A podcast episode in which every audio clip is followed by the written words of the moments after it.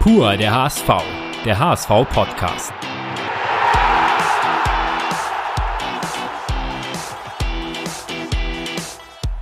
Moin und herzlich willkommen zu einer neuen Ausgabe von Pur der HSV, den HSV-Podcast, bei dem wir Spieler, Trainer, Verantwortliche des HSV auf eine sehr private Weise vorstellen wollen, über ihre Karriere sprechen. Mein Name ist Lars Wegener und wie immer darf ich an meiner Seite meinen geschätzten Kollegen Thomas Husmann begrüßen. Moin Lars. Moin Tom. Es ist die 18. Ausgabe. Wir werden sozusagen volljährig und haben zu diesem Anlass auch einen besonderen Gast eingeladen, der in diesem Jahr auch ein kleines Jubiläum feiert, denn er ist schon zehn Jahre mit einer kleinen Unterbrechung, aber in Summe zehn Jahre beim HSV, ist damit der dienstälteste Profi in unserer aktuellen Mannschaft. Torwart, geboren in Hoyerswerda, aber mittlerweile auch sehr verbunden mit Hamburg und dem HSV. Ich darf ganz herzlich begrüßen Tom Mickel. Hi, grüß dich. Tom, wir hatten ja schon einmal das Vergnügen bei Pur der HSV. Das war eine Corona-Ausgabe vor ja, knapp zwei Jahren, als das mit Corona losging. Ähm, du bist der erste Gast, der zu, zum zweiten Mal da ist. Es war damals eine ja, große Ehre. Ja, auf jeden Fall. Ähm, war damals eine kürzere Folge. Wir haben nur über so Corona-Pandemie gesprochen. Wie ist mittlerweile denn eigentlich so deine Podcast-Erfahrung? Bist du eigentlich selber ein Podcast-Hörer oder ja, geworden? Ich höre meine Stimme nicht so, äh, nicht so oft, muss ich sagen. Also Podcast, äh, ab und zu habe ich mal was gehört, aber bin noch nicht so ganz drin. Vielleicht muss ich jetzt mal, muss ich mal ein bisschen nachholen. Ich habe, glaube ich, einige Sachen, ähm, die mich interessieren von einigen Spielern. ja, wir haben da auch einige schon hier gehabt, sehr interessant, aber es gibt ja diverse Podcasts und so weiter. Wir wollen heute ein wenig über deinen Karriereweg, über dich als Mensch sprechen. Wir haben das ja schon angekündigt und Zehn Jahre ist schon eine lange Zeit. Du hast auch in der HSV Live schon ähm, bei den Kollegen ein bisschen zurückgeblickt mit Fotos. Und wir wollen das am Anfang auch vielleicht einmal machen, weil du sicherlich im Podcast erzählt man ja auch immer gerne ein paar Geschichten und, und blickt auch zurück. Ähm, und wollen starten in deinen zehn Jahren, die ja nur kurz unterbrochen waren. Seit 2009 bist du äh, zum HSV gekommen. Hast viele kommen und gehen gesehen, wer war denn von deinen Mitspielern fußballerisch der Beste, der mit in dem HSV-Team so war? Ja, also ich muss ganz ehrlich sagen, dass äh, Se Roberto damals, als ich kam, 2009 äh, kam er auch. Ähm, der mich beeindruckt. Vielleicht war ich da auch noch jünger und das war der Unterschied natürlich noch, noch viel größer. Ähm, aber der Mensch konnte in meinen Augen alles mit seinem linken Fuß. Ähm, den habe ich immer, wenn wir ein Turnier gespielt haben, 4 gegen 4 und der kam, war in meiner Mannschaft, habe ich dem jeden Ball hingegeben. Weil ich wusste, der verliert den nicht und da kommt immer was raus. Es war, war für mich so ein beeindruckender Sportler, also fußballerisch, muss ich sagen, fand ich der Beste.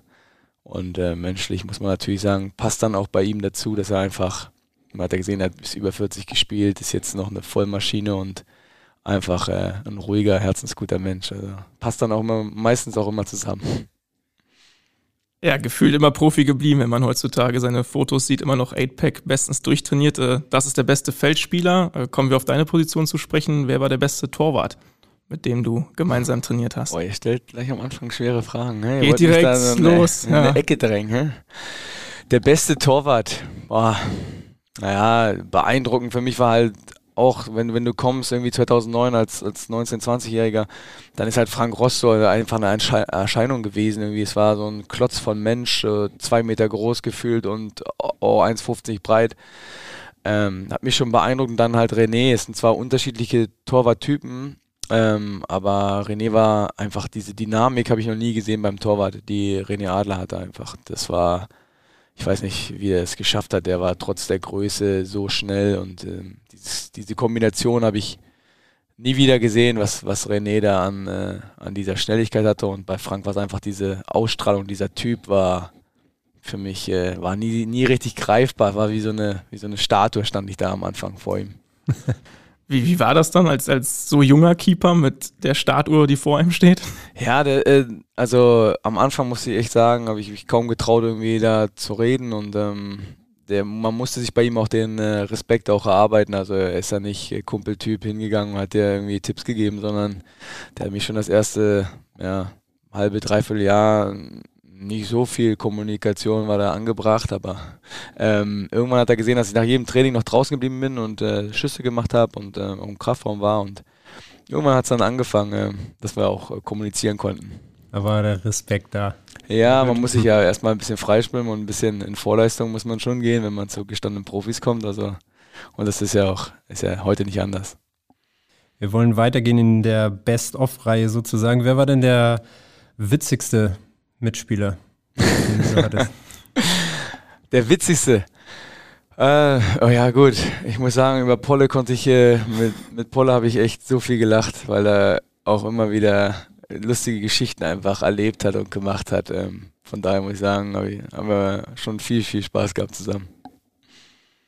Witzig ist ja nicht immer gleich verrückt, aber deswegen die nächste Frage, wer war denn so der verrückteste, durchgeknallteste Typ ja, ganz klar, Rick van Drongelen. Also ich habe keinen gesehen, der so, der so, so verrückt ist wie der. Äh, alles, was er macht, äh, ist nie böse gemeint, aber er, er ist schon, er ist einfach manchmal auch ein bisschen wahnsinnig. Wie hat sich das bemerkbar gemacht? Ja, wenn er, er kam aus nichts mit Geschichten, so, wo du denkst, wie kommt er jetzt darauf? Hm. Wie kommt er in der Sekunde, wo wir über, keine Ahnung, über Fußball reden, dann kommen wir auf, auf einmal mit einem ganz anderen Thema und äh, fragt uns nach der Meinung. Und dann denkst du so, Junge, wo, wo warst du die ganze Zeit? Und, und dann haut er auch einfach ab wieder. Dann kam er, fragt was, dann willst du das erklären und dann ist er weitergegangen. Dann denkst du, Ricky, ich okay. weiß nicht manchmal, was du denkst. Verrückter Charakterzug auf jeden Fall. Passt ähm, zum Abschluss dieser Best-of-Serie. Wer war der prägendste Mitspieler, den du hattest? Geprägt. Ja, geprägt. Das ist eine schwierige Frage für mich. Ähm, ja, auf meiner Position konnte ich äh, von Jaroslav Drobny am, am meisten ähm, lernen, weil er mich am, am meisten an die Hand genommen hat auch und mir ja, versucht hat einfach zu helfen und ich habe bei ihm das Gefühl gehabt, er hat wirklich ähm, ja, mich dann äh, nach im Kraftraum genommen, da auf dem Platz hat er mir Hilfe gegeben. Ähm, ich musste sogar mit ihm in die Sauna gehen, obwohl ich nie so ein großer Saunagänger war. Aber er hat gesagt, komm mit Junge, wir machen das alles jetzt zusammen und ähm, das war schon cool und dann habe ich gesehen, dass man als auch als Nummer eins, ähm, egal wie man da, wie die Position ist, dass man trotzdem anderen helfen kann und nicht immer nur auf sich schauen kann und das hat mir schon gezeigt, dass, äh, ja, dass man auch Respekt vor dem anderen haben kann und auch wenn man wie er klar vor mir war, dass er mir so viel Respekt gezeigt hat und sich da um mich, um mich kümmern wollte.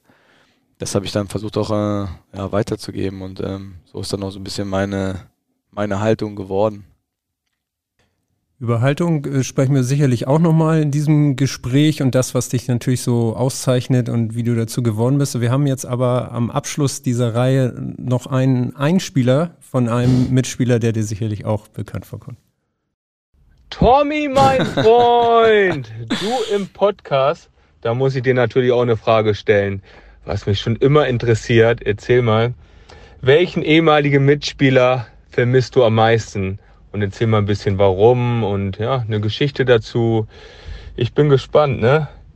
Liebe Grüße, Tommy. Viel Spaß. Kennt ihr die Leute, die Fragen stellen, um auf sich, ja. auf sich zu kommen? Es hört sich so an. So, so ist das bei Dicky oft, muss ich sagen. Deswegen mag ich ihn auch so, ja.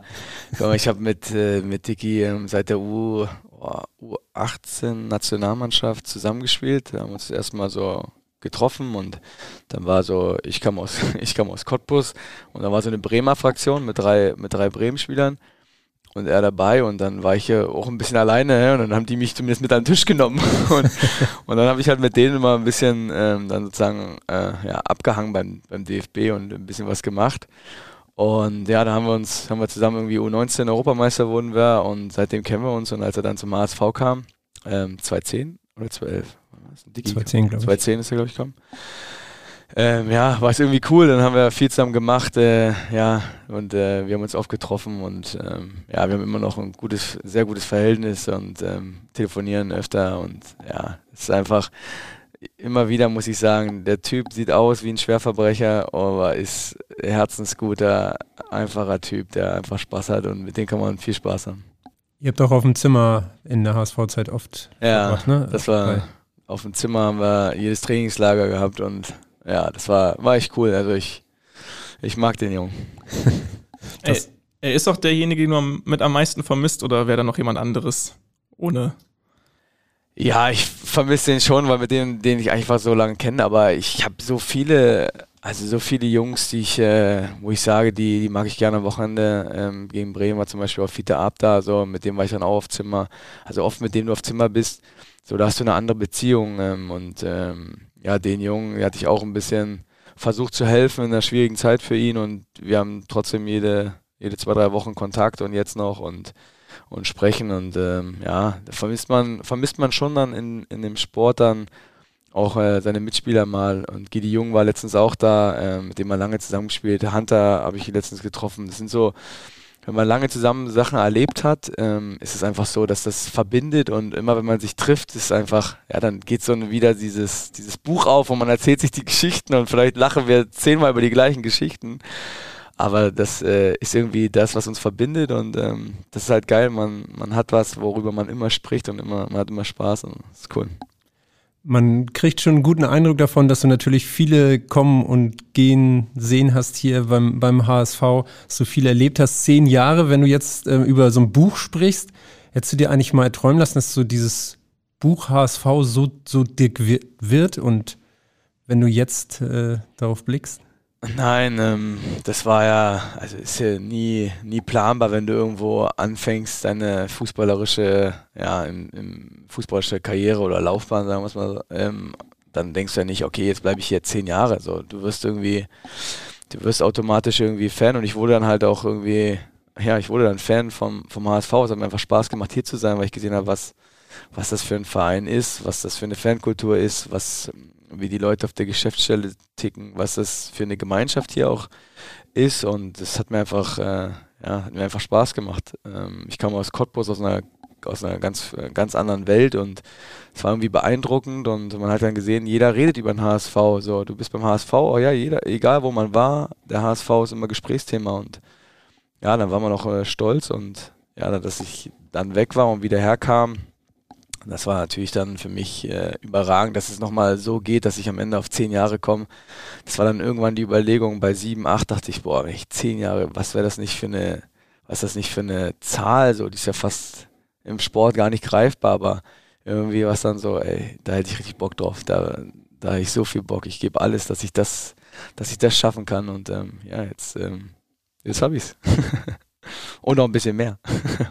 Sieht auf jeden Fall das Funkeln so ein bisschen in deinen Augen. Also da sitzt uns wirklich ein richtiger HSVer äh, gegenüber. Du hast es schon jetzt ein wenig angerissen. Ähm, geboren in Hoyerswerda, kamst aus Cottbus. Ähm, wenn wir mal bei dem Buch bleiben und die erste Seite aufschlagen. Du bist im April 1989, kurz vor der Wende, ähm, geboren.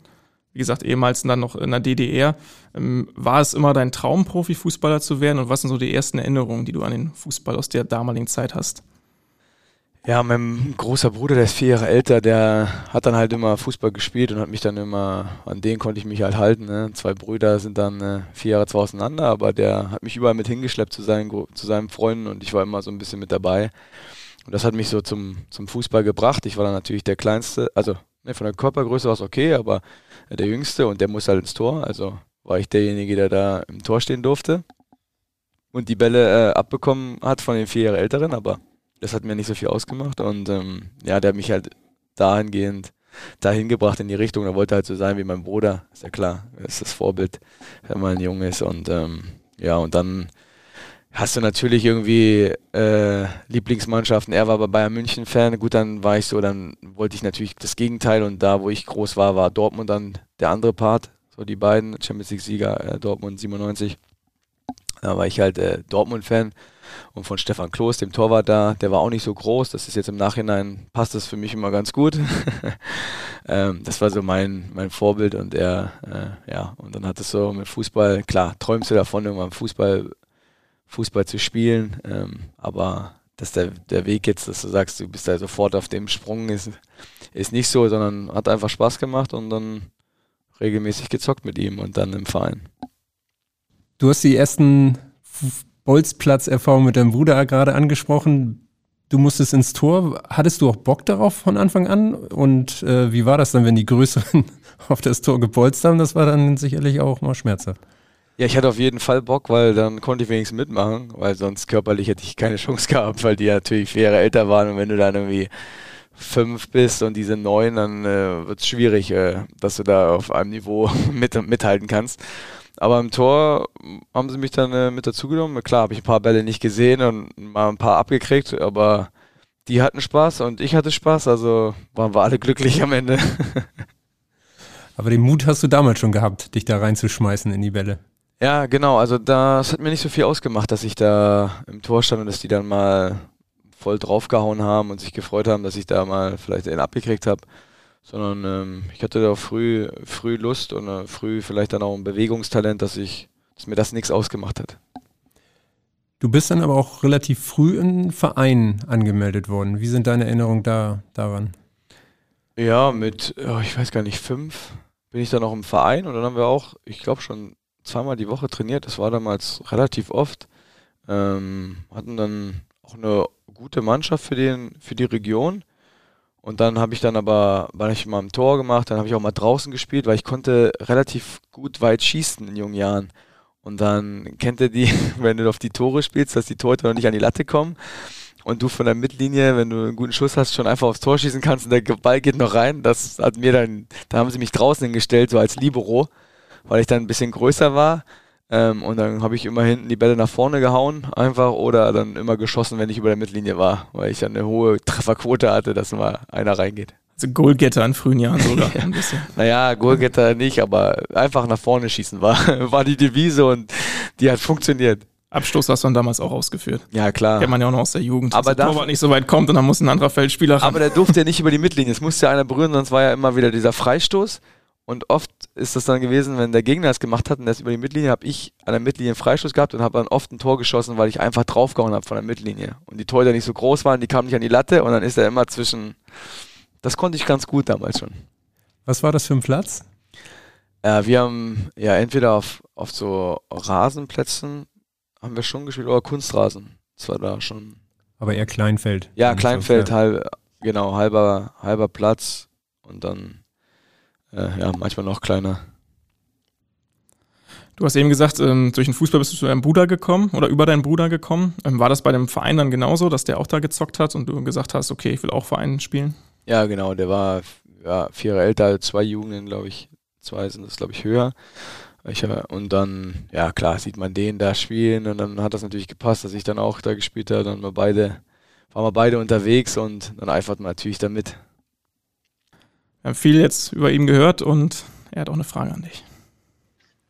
Hey, hallo Bruderherz. So, ich habe da mal eine Frage. Also die Frage lautet, ähm, was für eine Sportart hättest du eigentlich gemacht, äh, wenn der Fußball nicht so in dein Leben getreten wäre? Also das würde mich total mal interessieren, weil wir haben ja in der Jugend so, so viele Sportarten gemacht. Ich weiß nicht mal, welche du nicht kannst. Also darauf eine Antwort zu bekommen, da würde ich mich sehr drüber freuen. Also dann, tschüss. Ich hab dich lieb. Ciao. Den habt ihr hier reingekriegt, das, das ist stark. Guter. Hut ab, Hut ab. Äh, oh ja, ich glaube, ich war im Leichtathletik noch ganz gut. Ich konnte gu auch gut werfen. Also ich konnte weit schießen und gut werfen. So, das waren die Kombinationen, die ich hatte. So, Rennen war nicht so, merkt man jetzt immer noch. Aber diese Kombination hatte ich und dann wäre ich, glaube ich, irgendwo bei Leichtathletik. Ähm, so Schlagball, Weitwurf ähm, war ich auch immer sehr, sehr, sehr, sehr gut. Das hat gut geklappt.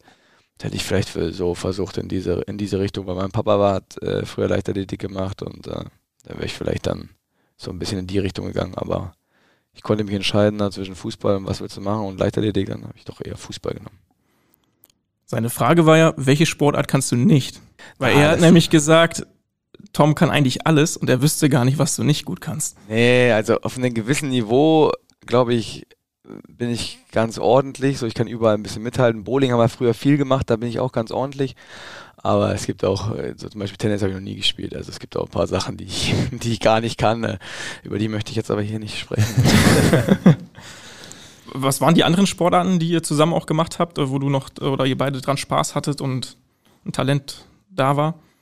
Ja, ach naja, was heißt äh, Sportart? Wir haben viel unternommen. So, wir haben, also Bowling war zum Beispiel auch einmal in der Woche, waren wir immer bowlen. So. Mhm. Und ähm, wir waren zum Beispiel auch oft Kart fahren. So, und dann habe ich halt oft dann gewonnen und dann sagt er, dann war es für ihn irgendwie, egal was wir gespielt haben oder Wettfahrten oder so, ich hatte dann ja oft eine gute Chance gegen ihn, obwohl er, obwohl er älter war. Ähm, das hat ihn dann auch manchmal gewurmt. Habt ihr euch dann auch immer schön gebettelt, obwohl er Ja, immer. Ja, klar, es gab immer Wettstreit, immer versucht irgendwie. Ich wollte natürlich besser sein als er, er war der Große, also er hatte immer was zu verlieren. Ich konnte immer so ein bisschen die, die Schiene machen, ich kann voll Attacke machen und ähm, ja, da haben wir schon, haben wir uns immer schon ein bisschen gekappelt. Man hört raus, die Beziehung ist äh, was Besonderes zwischen euch. Äh, das hat er uns auch bestätigt. Wie, wie ist die heute noch? Wie hat die sich in den Jahren entwickelt und was, was macht sie so aus? Was hat sie so wertvoll gemacht für dich? Ja, meine Eltern haben sich ja dann oh, getrennt, da war ich 10, 11, so in dem Alter. Und dann, ja, dann war es noch mehr so, dass dann war kein Mann mehr sozusagen zu Hause, dann war er natürlich so der, an den du dich noch mehr hältst und der noch mehr so einfach dann auch, der war dann ja, 16, so war dann halt immer so der, der noch mit da war. Und das, das schweißt natürlich zusammen, so zwei Brüder, die Mom muss ja auch äh, arbeiten gehen. Und ähm, wir hatten dann viel Zeit trotzdem noch. Und er hat sich dann trotzdem um mich gekümmert. Und als ich zum Beispiel 15 war und er 19, dann hat er mich zum Beispiel auch mit auf äh, so Dorfpartys bei uns genommen. so, aber ich meine, der ist 19, der muss seinen kleinen Bruder nicht irgendwo mit hinnehmen, so, aber er hat es einfach gemacht und hat gesagt, hier, du gehst mit meinem Kumpel, der, ist der, der war der Älteste und war auch äh, groß und breit.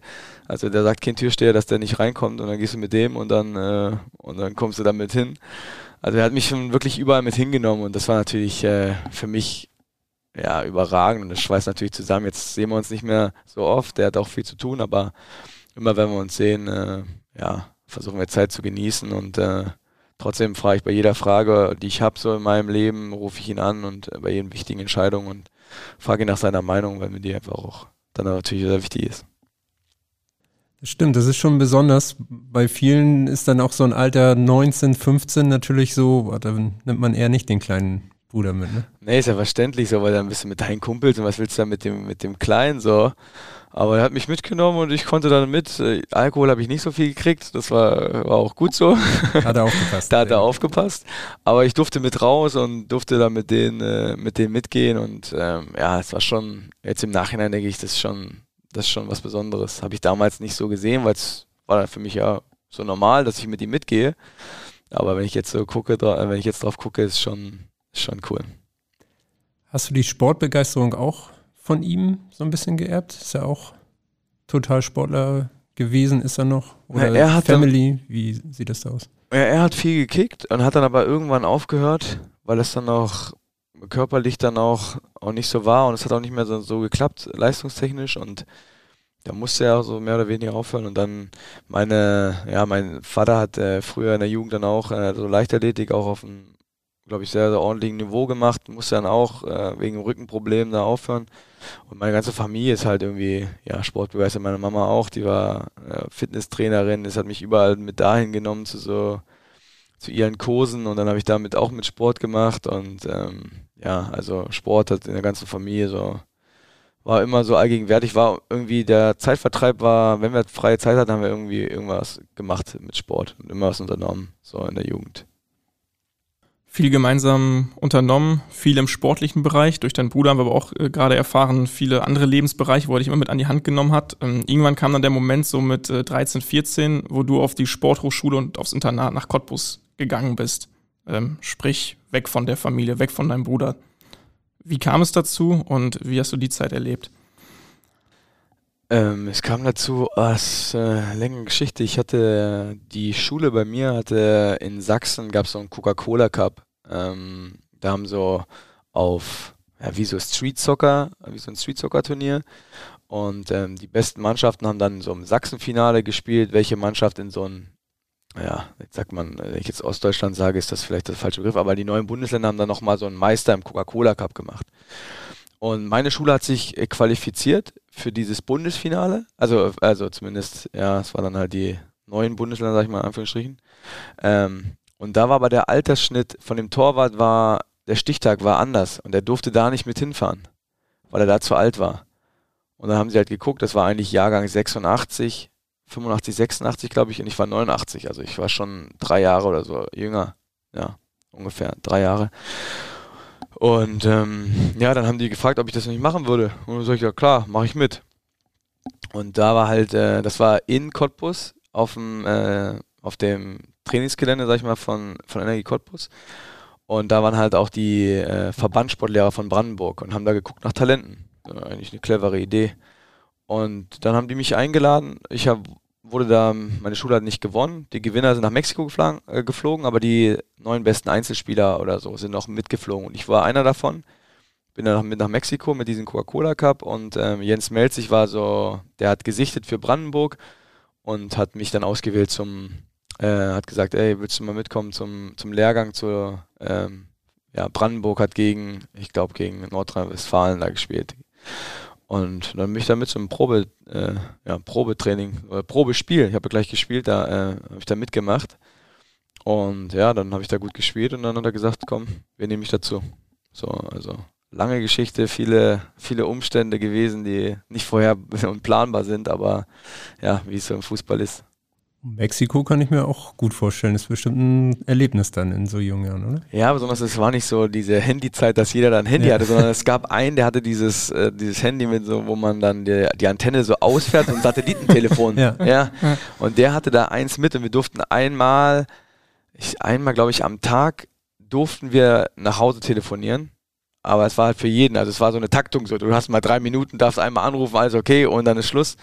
Also es war nicht so eine Kommunikation. Meine Eltern haben mich einfach mitgeschickt und dann war ich da einfach zehn Tage in Mexiko. Und dann hast du da, hast du da sozusagen drei Spiele gehabt, hast Deutschland vertreten und äh, ja, irgendwie, also es war also auf einmal eine ganz andere Welt wieder, wo du dann warst.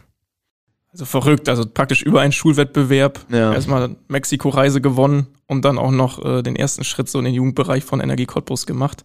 Ähm, ist es eigentlich richtig, dass du zuvor auch einmal schon mal von Dynamo Dresden gesichtet worden bist? Ja, genau, da war ich zu Tests da und die haben ja so ein, so ja, die haben einen Testablauf gemacht, so verschiedene Übungen, wo sie anhand der Werte sagen können, ob sie jemanden nehmen oder nicht. Dann war so ein großer Testtag, haben sie geguckt, wie die, wie die Spieler da abschneiden. Und da hätte ich auch die Chance gehabt, da hinzugehen. Aber für meine, für meine Mom war es so, die hat gesagt, ja, das Internat ist dort, die Schule ist am ganz anderen Ort, äh, das Trainingsgelände ist wieder woanders. Und das Internat in Dresden ist wirklich, war wirklich von außen wie von innen eine Erscheinung, die war jetzt nicht auf irgendeinem Standard, wo du sagst, du gibst deinen 13-jährigen Sohn dahin. Weil es war so mit Gruppentoilette und Gruppenduschen und ähm, ja, ein bisschen war nicht das Beste, sag ich mal. Und da hat sie, hat sie das Veto eingelegt und hat gesagt, nee, da gebe ich dich nicht hin. Ähm, das äh, ist, ist nicht meine Welt. Und das war in Cottbus aber wesentlich besser. Habt ihr euch das dann da angeguckt und da habt ihr zusammen entschieden, das kann man da machen? Ja, in Cottbus ist halt überragend. Du hast ähm, das Internat, die Trainingsplätze und die Schule an einem Ort. Du, kann, du kannst alles fußläufig machen. Das sind bis zur Schule waren es 500 Meter, die Trainingsplätze waren 300 Meter entfernt. Und das, dann stand es in der Naht und das Essen war auch da. Also du hast wirklich alles an einem Ort. Ähm, und diese Kombination ist natürlich dann so, okay, dann mein Kind braucht nicht mal eine Schule, äh, ich brauchte nicht mal eine Straße überqueren, um zum Training oder zum äh, in die Schule zu kommen. Ja, und das war natürlich dann ein Argument zu sagen, ey, ähm, komm, du gehst da hin und dann, dann probierst es da. Aber immer, meine Mama hat immer gesagt, Tom, du kannst nach Hause, du kannst nach Hause. Also wir machen da keinen Druck. Wenn du nach, einer, nach einem Tag sagst, dann ich hole dich sofort wieder ab, sag nur Bescheid. Die hat sich ja gefreut, wenn ich wieder zurückkomme, weil äh, mein Bruder war dann beim Bund, ich war raus, das, also, oder der, nee, der hat dann sein Abitur gemacht und ich war schon aber raus, der Junge, und das hat dir nie so gefallen. Das glaube ich, okay. Ja, so spricht eine Mutter, ne? Das ist so. Ähm, ein Name ist eben schon gefallen ähm, und der hat jetzt auch eine Frage. Hör mal rein. Hallo Tom, hier ist Jens Melze aus Cottbus. Ich habe gehört, du bist beim HSV-Podcast zu Gast. Da möchte ich auch eine Frage stellen. Wie hast du dich eigentlich damals gefühlt als Jugendlicher, wo wir im Trainingslager in Lindow waren, wo deine Mama mit war als Physiotherapeutin? Ist ja bestimmt nicht einfach gewesen als pubertärer Junge alles klar.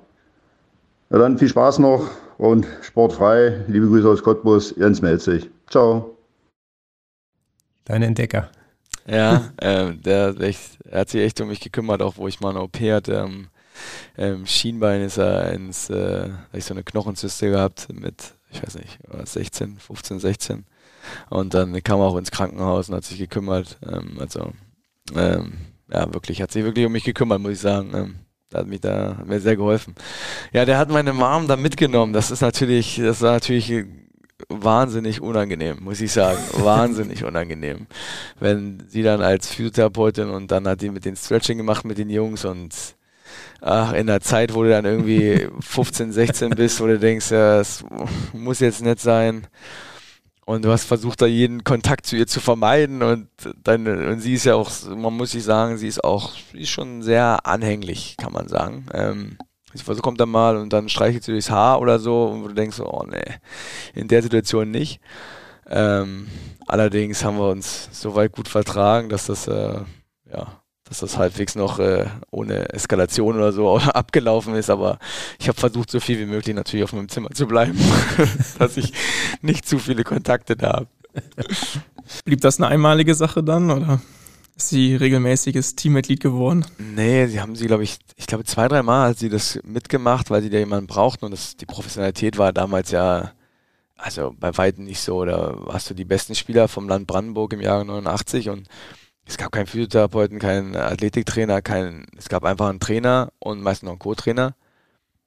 Und das war's. Und dann bist du hingefahren. Beide mit, mit äh, Bullies da so, mehr oder weniger. Und dann hast du noch einen Fahrer gehabt, dann bist du mit 20 Mann hin und dann, und dann war's das schon. Also an das äh, Torwarttrainer oder sonst was ist äh, für solche Maßnahmen niemals jemand abgestellt. Deswegen war es so, die kann, meine Mutter kannte sich natürlich, weil die gesprochen hatten, weil sie mich geholt hatten hat sie natürlich auch gesagt, was sie macht und dann hat er irgendwann mal gefragt, ob sie nicht das unterstützen könnte, damit es ein bisschen professioneller wird.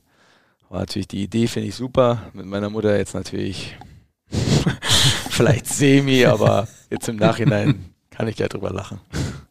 Ja, wir haben eben auch schon gehört, dass äh, deine Mutter nicht so begeistert war, dass ihre Söhne dann aus dem Haus gingen. Wie war es denn für dich, auf einmal auf der Sporthochschule und in Cottbus zu sein? Ich meine, das sind 40 Kilometer nach Hoyerswerda, sie hat angeboten, immer vorbeizukommen, klar, dich zu holen. Aber mit 13 auf einmal dann dort seinen Tag, sein Leben zu verbringen, stelle ich mir nicht so einfach vor. Es war eigentlich so getaktet, dass du gar nicht so viel ja, Zeit zum drüber nachdenken hattest, sage ich mal. Ähm, weil du früher Morgen Frühstück unten, gehst hoch, nimmst deine Sachen, gehst zur Schule, kommst aus der Schule wieder, also Mittagessen da, kommst aus der Schule wieder, gehst zum Training, machst danach Hausaufgaben, gehst dann zum Abendbrot und dann war es 20 Uhr und dann warst du eigentlich auch schon kaputt. Und dann, und dann hast du noch irgendwie, musstest du mein Zimmer aufräumen, dreimal die Woche, dann kam dann jemand vorbei und hat durchgewischt oder durchgeguckt, ob alles in Ordnung ist. Und wenn da nichts in Ordnung war, hast du nach vorne gestanden auf der Liste, die ihre Zimmer nicht ordentlich machen. Ähm, also du hattest eigentlich immer was zu tun und ähm, ich habe das immer eigentlich genossen, da, weil im Internat nicht, es war nicht so, dass wie hier in, in Hamburg zum Beispiel, es gibt 20 Internatsplätze oder, oder 17, 18, äh, sondern da war fast eine ganze Klasse im Internat, weil alle von ganz Brandenburg kamen und wir hatten nur zwei oder so, die aus Cottbus wirklich kamen und jeden Tag da, da hingekommen sind zur Schule, sondern es waren alles so, deine ganze Klasse war, und es war nur eine Jungsklasse, waren alle da, alles Fußballer und es war so, ja, da fühlst du dich irgendwie wohl, weil es sind alles so deine Kumpels, machst du, siehst du jeden Tag in der Klasse, spielst dann mit dem Fußball und irgendwie, äh, ja, hatte ich nie das Gefühl, dass ich jetzt so großartig Heimweh habe, weil ich auch wusste, die Distanz ist nicht groß. Also wenn was ist, hilft mir jemand. Und es hat nämlich immer, immer Spaß gemacht. Ich hatte auch einen guten Kumpel da, mit dem ich äh, in der, in der, in, Kott, äh, in Hoyerswerda schon noch zur Schule gegangen bin. Der ist ein halbes Jahr vor mir auf die Sportschule. Den kannte ich dann. Und dann hatte ich schon jemanden, so einen Vertrauensmann, sag ich mal. Und dann war ich eigentlich ganz gut, äh, ganz gut da drin. Gab es in der Zeit auch mal wie man sich vielleicht das im Internat auch so vorstellen kann, auch mal Sachen, die, die man ausgefressen hat, die auch mal über die Stränge geschlagen oder die man erzählen kann? Ja, klar, haben wir öfteren mal äh, uns ein Eigentor geschossen. haben im Sommer mal so Wasserbomben zum Beispiel gebaut ähm, und haben die dann irgendwie, wollten die, haben die dann runtergehauen, meistens dann äh, ja, 13, 14, 15, so auf, versucht mal auf Mädels meistens. Und äh, unsere Etage war vierte Etage und in der zweiten Etage waren die Mädels.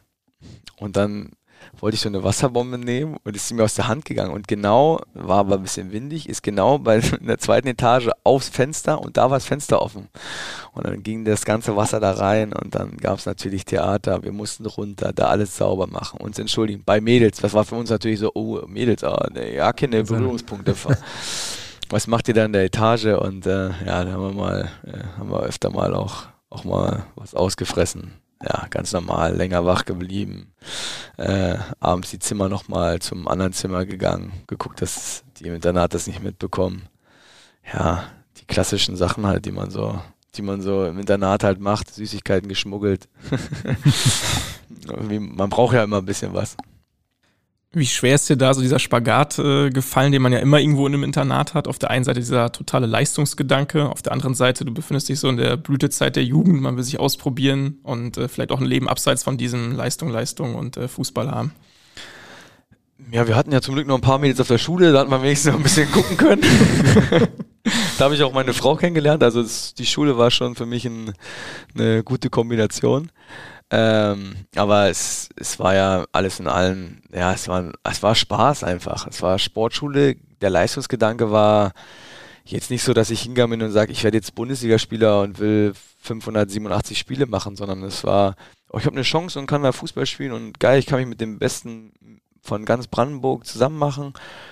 Und ja, geil, da habe ich, da hab ich Bock drauf, gar nicht viel überlegt und gar nicht so groß in die Zukunft geguckt, sondern einfach den Moment genossen, mit seinen Kumpels so Fußball zu spielen und Erfolge am Wochenende zu haben und zusammen zu sein. Irgendwie, es hat irgendwie zusammengeschweißt. Es hat einfach auch, auch jeden Tag so Spaß gemacht. Hast du das Gefühl, das fehlt heutzutage manchmal? Wenn man so auf die Nachwuchsleistungszentren und diesen Leistungsgedanken ähm, blickt. Du hast Fiete Ab am Anfang angesprochen, also wenn man in so jungen Jahren halt äh, schon so erfolgreich ist und einem so eine Karriere prophezeit wird. Ähm. Ich habe das Gefühl, dass ähm, die Jugendspieler heutzutage ähm, viel weiter sind im Kopf, viel mehr Gedanken sich machen um ihre, um ihre, sag ich mal, Karriere, um ihre Laufbahn, schon, schon viele Ziele haben und auch darin, darauf hingebracht werden, dass sie jetzt dafür da sind, dass sie irgendwann dann im Volksparkstadion spielen. Ähm, das, das kann gut sein. Ich hatte, das, ich hatte das nie und ich bin froh, dass ich es nie hatte, weil ich glaube, dass es auch auf der anderen Seite schon, ja, diese, diese Leichtigkeit des Spielens auch ein Stück weit wegnimmt. Und am Ende sind es Kinder. Wenn du mit 13 auf die Sportschule gehst, pff, da würde ich sagen, fängst du mit Leistungsgedanken in meinen Augen erst mit 18, 19 an oder 17, 18, 19. Jetzt ist es so, wenn du einen U15-Spieler holst, von extern und ins Internat steckst, ja, dann hast du das Ziel, mit dem Profi zu werden. So. Das wissen auch alle. Und das weiß er auch. Und das war bei uns zum Glück nicht so, weil, weil wir auch so viele Spieler waren, die im Internat waren. Es war nicht so, es war was Besonderes im Internat zu sein, sondern es war normal. Und da ist vielleicht dieser Gedanke gar nicht so groß gewesen, dass man mit allem, was man hat, da jetzt äh, Profi werden will, sondern man hat selber, also jeder hat es dann, es war eine natürliche Auslese. Der, der Bock hatte, und der viel trainiert hat, der Gas gegeben hat und der vielleicht auch die Entwicklung genommen hat, der hat davon profitiert und die anderen sind halt alle, es hört sich dann immer blöd an, aber die anderen haben es dann, sind alle irgendwann weggegangen oder es hat halt nicht geklappt. Aber es war auch nicht schlimm, weil das Leben ist ja nicht vorbei, sondern die haben einfach einen anderen Weg eingeschlagen. So, also Fußball war, war eine Chance, aber wenn es nicht ist, hast du dann halt dein Abitur da gemacht oder 10. Klasse. Und ich glaube, da, da kann man äh, den Jungs heutzutage immer auch den Weg, wenn du es mal nicht schaffst, ist es gar nicht schlimm. So, es gibt ganz viele andere Wege und ganz, ganz viele andere Sachen, so dass man diesen Druck, den auch vielleicht äh, ja, ein bisschen ein Stück weit nehmen muss. Wann kam denn bei dir das erste Mal so der Gedanke, das kann was werden? Du bist 2007, 2008 in den Herrenbereich bei Energie Cottbus äh, aufgerückt. Da ging dann sozusagen das erste Mal war man bei der ersten Mannschaft. Du hast in dem Jahr auch ein 2008 einen Riesenerfolg äh, bei der EM gefeiert. Ähm, wann ging es so los? Ja, so richtig losging tut es dann, wenn du auf einmal in der Jugendnationalmannschaft bist und da Länderspiele machst. Also nicht, dass du, du bist ja eigentlich schon froh, wenn du irgendwie zum, zum, zur Sichtung kommen kannst und zu einem der 100 besten Talente gehörst, sondern nee, du bist in dem Kader, wo zwei Torhüter und 18 Feldspieler sind, sag ich mal, oder 16. Und ähm, auf einmal habe ich da Länderspiele gemacht, U16, U17, U18, U19, U20. Ähm, da war schon irgendwie was Besonderes, dann warst du auch was Besonderes auf der Schule, so, das hast du auch gemerkt. Ähm, und du hast auch eine andere Förderung bekommen, weil zum Beispiel Mittagessen war genau rationiert für jeden. Ein Schnitzel, einmal Kartoffeln und Soße. Und wenn du nachholen wolltest, gab es halt nur Soße und Kartoffeln. Aber wenn du Kadersportler warst, also in der Jugendnationalmannschaft, hast du woanders gegessen. Da gab es dann ein Salatbuffet, da konntest du drei Schnitzel essen, wenn du wolltest. Da kannst du Getränke, äh, sonst gab es nur Wasser, da konntest du auch äh, irgendwelche Saftschollen nehmen. Auf einmal war, warst du so ein bisschen in Anführungsstrichen was Besonderes äh, und konntest woanders essen. Und alle haben dann, dann habe ich für die anderen Brot, äh, Brot und äh, Brötchen mitgebracht, weil da gab es so vom Morgen immer die restlichen Käsebrötchen oder Körnerbrötchen. Und da habe ich meinen Rucksack immer voll gemacht, fünf Stück mit und weil wir hatten ja dann nach der fünften Stunde Pause, wir hatten manchmal ja aber zehn Stunden Unterricht. Also in Anführungsstrichen, weil du ja früh trainiert hast. Das hat als äh, Unterrichtsstunde dann gegolten. Habe ich für die anderen ein paar, paar Brötchen mitgenommen. Ähm, ja, und dann war das halt, äh, war es so, dass ich gesagt habe, okay, jetzt, du bist in den besten Deutschland, ist schon cool. Und als es dann so in dann habe ich auch als, äh, ich glaube, ich war jung, ich war U, U18, also junger Jahrgang in der A-Jugend, habe schon bei den, bei der zweiten Mannschaft dann gespielt. Dann habe ich gemerkt, okay, bei den Profis mitgefahren als junger A-Jugend in die Vorbereitung, also in meiner A-Jugendzeit. Hab da auch mitgemacht, aber hatte immer Martin Mendel vor mir. Das war so ein bisschen mein, mein Problem, sage ich mal, weil der genau das gleiche hatte. Der war Jugendnationalspieler, er hat, war sogar teilweise die Nummer 1 in seiner, in seiner Mannschaft. Ich war immer so die Nummer 2, 3. Ähm, und äh, dann war es natürlich so ein bisschen, naja, gut, Martin ist da vorne und ich versuche mich da so da irgendwie ranzuhangeln, so war mein, war mein Ziel. Und dann habe ich gedacht, okay, äh, ja, jetzt so U8, U19, als wir dann wirklich Europameister wurden. Und ab der U18 kamen dann auch Angebote, dass ich woanders spielen könnte und das Interesse gab. Und dann wusste ich, okay, du kannst echt, du hast die Chance, Profi zu werden. So. Das ist schon cool. Du sprichst es an, die ähm, Europameisterschaft. Ihr habt den Titel geholt. Du warst hinter Ron-Robert Zieler ähm, Nummer zwei und noch äh, dabei bei dem, bei dem Turnier 3 zu 1 im Finale gegen Italien. Wie waren, sind die, deine Erinnerungen daran? Dein Trainer war da übrigens äh, Horst Rubesch. ja. Ja, Horst Rubisch hat da den so einen Erfolg äh, des DFBs eingeleitet. Ich glaube, wir haben gewonnen. U19 hat er als erstes gewonnen, im gleichen Jahr die U17 und er hat dann die U21 noch gemacht. So war dann auf einmal goldene Generation und der deutsche Fußball kommt im Nachwuchs jetzt auch richtig nach oben. Ähm, kam ja dann auch so, muss man auch sagen, da kamen ja dann einige Spieler an. Ähm, ja, das war, das Finale war Wahnsinn, weil wir ja dann auch in Unterzahl gespielt haben. Unser Kapitän hat gelb-rot gekriegt im Finale. Ähm, und ab dem Moment hat Horst Rubisch gesagt danach, danach aber erst. So, jetzt, jetzt weiß ich, ah nee, ich glaube im Spiel hat er schon gesagt, so, jetzt weiß ich, wir gewinnen. Weil er wusste, wir haben am Anfang ein bisschen unsere Ordnung verloren, waren natürlich aufgeregt, Finale äh, EM. Und der hat gelb-rot gekriegt. Auf einmal haben wir aus unserer Ordnung gespielt, haben das gespielt, was er wollte und wie er es wollte. Und dann hat er gesagt, okay, wir machen das so. Kein Problem. Wir hatten gute Kicker dabei, die beiden Bender-Zwillinge auf der 6. Da war schon einiges an, äh, an Potenzial. Ähm, was man jetzt im Nachhinein natürlich sagt, okay, klar, war eine gute Mannschaft, aber damals ja, haben, die, haben die auch schon in der zweiten Liga gespielt, darf man auch nicht vergessen. Ähm, trotzdem war es irgendwie was, was Besonderes, weil der DFB damals gar nicht so erfolgreich in der Jugend war und Horst Rubisch das, das Ruder umgemacht hat. Und danach war es natürlich eine geile Feier in Prag. Ja. ähm, hast gesagt, Horst Rubisch hat das Ruder rumgerissen. Ähm, wie war er damals als Trainer für dich und wie war das jetzt, ihn in der vergangenen Saison nochmal im Saisonendspurt zu erleben? Ja, Horst Rubisch ist und bleibt Horst Rubisch. Es hat sich nichts geändert. Er hat die gleichen Sachen gesagt wie früher. Wir bestimmen, wir entscheiden, was passiert. Wir machen es. Hat die äh, klare Philosophie, die er damals bei uns gesagt hat, genau das gleiche. Ähm, der hintere lenkt den vorderen. Hat einfach seine, seine Idee und gibt dir dabei ein Stück weit Sicherheit und sagt dir aber auch, ey, der verlangt auch was von dir. Ne? Also du musst liefern. Du musst, äh, ich will, dass du der Entscheider bist. Da hat Sonny dann auch äh, viel mit Sonny gesprochen, um, um ihm auch ein bisschen, ja, noch ein bisschen mehr Vertrauen zu geben, dass er in der Mannschaft einfach ein wichtiger Spieler ist. Und ich sehe jetzt schon da auch, das sieht man in dieser Saison, dass, äh, dass das geholfen hat. Also er, er versucht viel zu sprechen, hat er damals auch. Wir hatten auch zwei, drei Experten dabei. Da hat er auch gesagt vor der gesamten Mannschaft, ja, die beiden müsst ihr durchschleppen, das müsst ihr selber regeln. So, ist mir egal, die sind, die haben individuelle Qualität. Wir haben drei super Spieler gehabt, aber er sagt, wir können nur, hat er die Namen genannt, aber wir können nur zwei mitnehmen. Weil drei sind zu viel für die Mannschaft, das vertragt ihr nicht. Drei, also drei Idioten in Anführungsstrichen sagt, das sind zu viel. Wir können nur zwei mitnehmen. So, ihr seid dran, wen wir mitnehmen nach dem Motto. Ihr entscheidet das. Und äh, also er ist da, er ist ganz straight, aber ähm, er hilft auch jedem Jungen. Ähm, das sieht man auch ähm, jetzt im Nachwuchs. Er, er, versucht da was anzuschieben und ähm, das ist schon geil. Geil, dass ich ihn wieder gesehen habe und jetzt ist es irgendwie, ich sag immer noch, Herr, ich sag Herr Rubisch und äh, sieht sie ihn, weil und sagt Trainer, weil ich kann es nicht. Diesen, ich habe so viel Respekt vor diesen Menschen, dass ich es schwierig finde, mit du mich auf, auf Augenhöhe mit ihm zu bewegen, weil ich das überhaupt nicht überhaupt nicht sehe, muss ich sagen. Deswegen mhm. auch bei meinem früheren Torwarttrainer, der mich die ganze Jugend so begleitet hat, den sieht sich, der hat mich zum 50. eingeladen und hat vor allem gesagt, ey, vielleicht können wir heute mal per Du sein. Es geht okay. nicht. Ich sag, ich, ich habe so viel Respekt und äh, dann, dann bleiben wir halt beim Sie und er meinte, da habe ich auch kein Problem mit.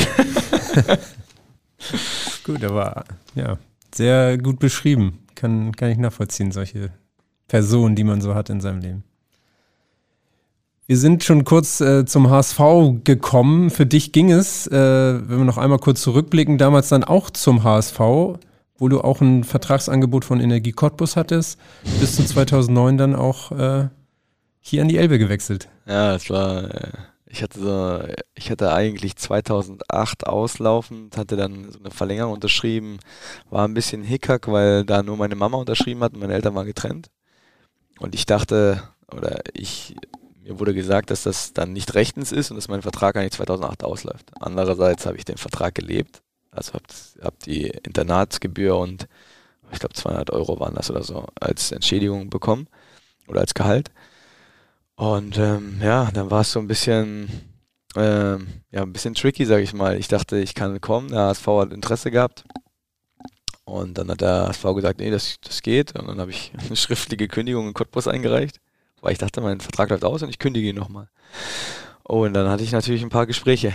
Und dann ging es ein bisschen zur Sache und ja, dann hatte ich mit dem, und die haben aber in dem Jahr Martin Mendel, der Jugendnationalmannschaft war alles immer vor mir, haben sie nach Aue verkauft mit dem Argument, er ist zu klein.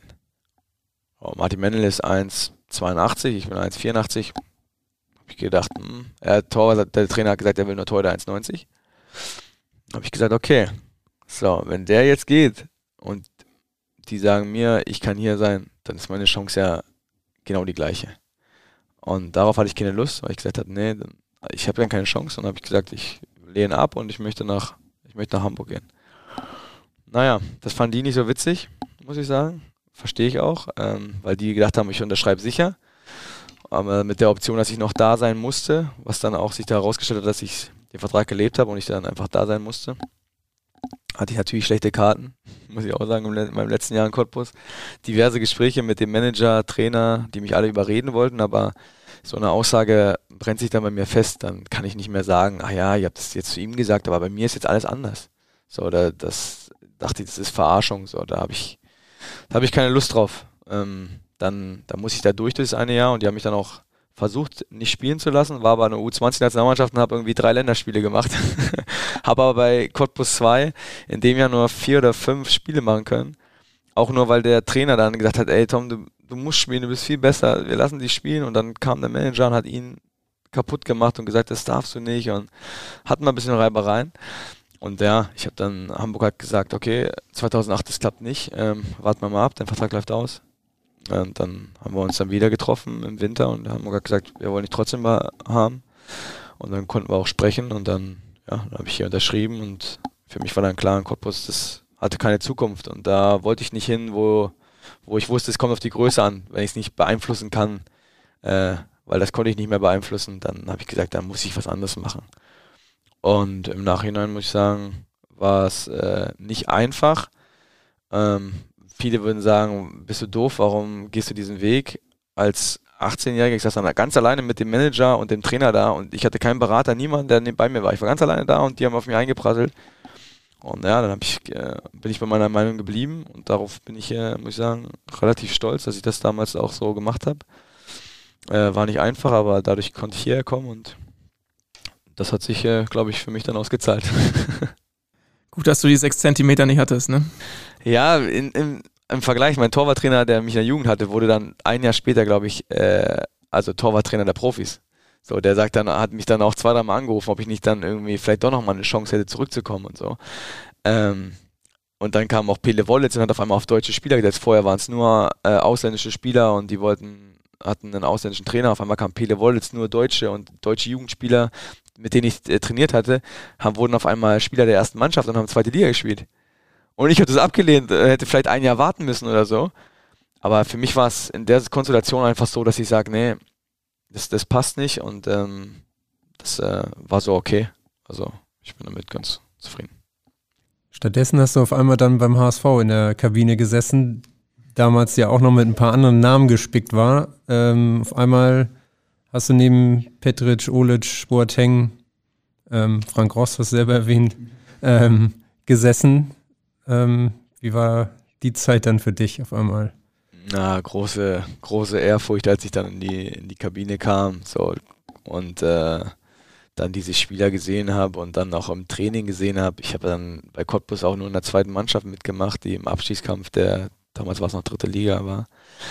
Ähm, und äh, dann komme ich hierher und denke so, ja, ja, das wird schon so nach dem Motto und sehe die ersten Trainer und denke, oh Gott, ich bin in einer ganz anderen Welt oh Gott, oh Gott, ich bin zu langsam, äh, komm nicht an die Bälle, es geht alles schneller, die sind alle, die sind alle schneller, auch vor mir am Ball. Und dieses, an dieses Tempo musste ich mich einfach das äh, gewöhnen. Und es hat einfach auch eine Weile gedauert. Und es war aber so irgendwie, du kommst dann hierher und dann bin ich auf dem Parkplatz hier vorgefahren und dachte mir, wow, du bist erstmal erschlagen. In dem in dem Stadion, da ist die Umkleide, gehe raus zum Training und dann sehe ich da, weiß ich nicht, 3000 Menschen, die sich das erste Training angucken. Ich dachte, ich werde, wir machen Training mit, mit Trikot. Das ich, auch, ich dachte, wo bin ich hier gelandet? Das ist eine ganz andere Welt, da wo ich herkomme. Und der Miro hatte mir dann ein Trikot gegeben und sagte dann so, und dann sage ich, äh, das ist eine X, ist XL oder XXL, von Frank halt hatte nur Trikot in Größe von Frank und alle mussten es anziehen. Ich sage, das passt nicht. Ja, ja, du bist Torwart, das, das wird noch. Ich sage, ich wachse aber nicht mehr, das weißt du schon. Ja, ja, ja, ja, ja, das passt schon. Er hatte einfach kein anderes Trikot und habe mich da viel zu großen Sachen trainiert. Das war dem egal. Der hat schon vorher Torwart kommt, hat er das alles in der XL fertig gemacht und dann, ja gut, dann dann zieht es alles mal an und sagt, dann muss ich damit rumlaufen. War er ein Zelt, oder? Ja, war alles ein Zelt. Alles zu groß, Hosen zu groß, keine Ahnung. Der Pulli, äh, Trikot war zu groß. Ach Gott, aber es war ja auch nicht wichtig. Es war, ich war froh, dass ich irgendwas anhatte und mit raus durfte und mitmachen durfte. Äh, das war schon, das war dann einfach geil und dann, ja, gut, über das Niveau brauchen wir nicht sprechen, wenn man dann, wenn man dann das erste Mal beim HSV dann mittrainiert, dann, ja, dann bist du erstmal dann wieder geerdet und sagst, oh, das ist noch ein weiter Weg, den du gehen musst. Okay, aber dein Ehrgeiz hast du dann nicht verloren? Nein, auf keinen Fall. Ich habe dann halt immer, wir haben damals mit Ricardo Moniz, der jetzt auch im äh, NLZ ist, ähm, haben wir nach jedem Training Schüsse gemacht. Und ich bin dann halt immer, hab mir einen Wecker so gestellt, dass ich immer 8.30 Uhr halt ähm, schon da war und in den Kraftraum gegangen bin jeden Tag. Und um 9 war erst Treff, aber ich war 8.30 Uhr schon immer im Kraftraum, das wollte ich so für mich machen, halbe Stunde oder dreiviertel Stunde vorher. Und habe dann so gesagt, okay, jetzt muss ich arbeiten. Und dann habe ich dann Kraftraum gearbeitet nach dem Training und habe dann versucht, okay, ich muss besser werden. Also was kann ich machen? Ich muss trainieren und versuchen, viele Bälle zu halten. Und dann, dann habe ich aber, hat es ein bisschen gedauert, bis ich besser wurde. aber dann haben sie alle gesagt, das kommt dann nach so einem halben, dreiviertel Jahr, kamen dann alle und, oh, ja, das hast du aber entwickelt. So. Und das war für mich dann auch wieder, okay, ich bin auf dem richtigen Weg.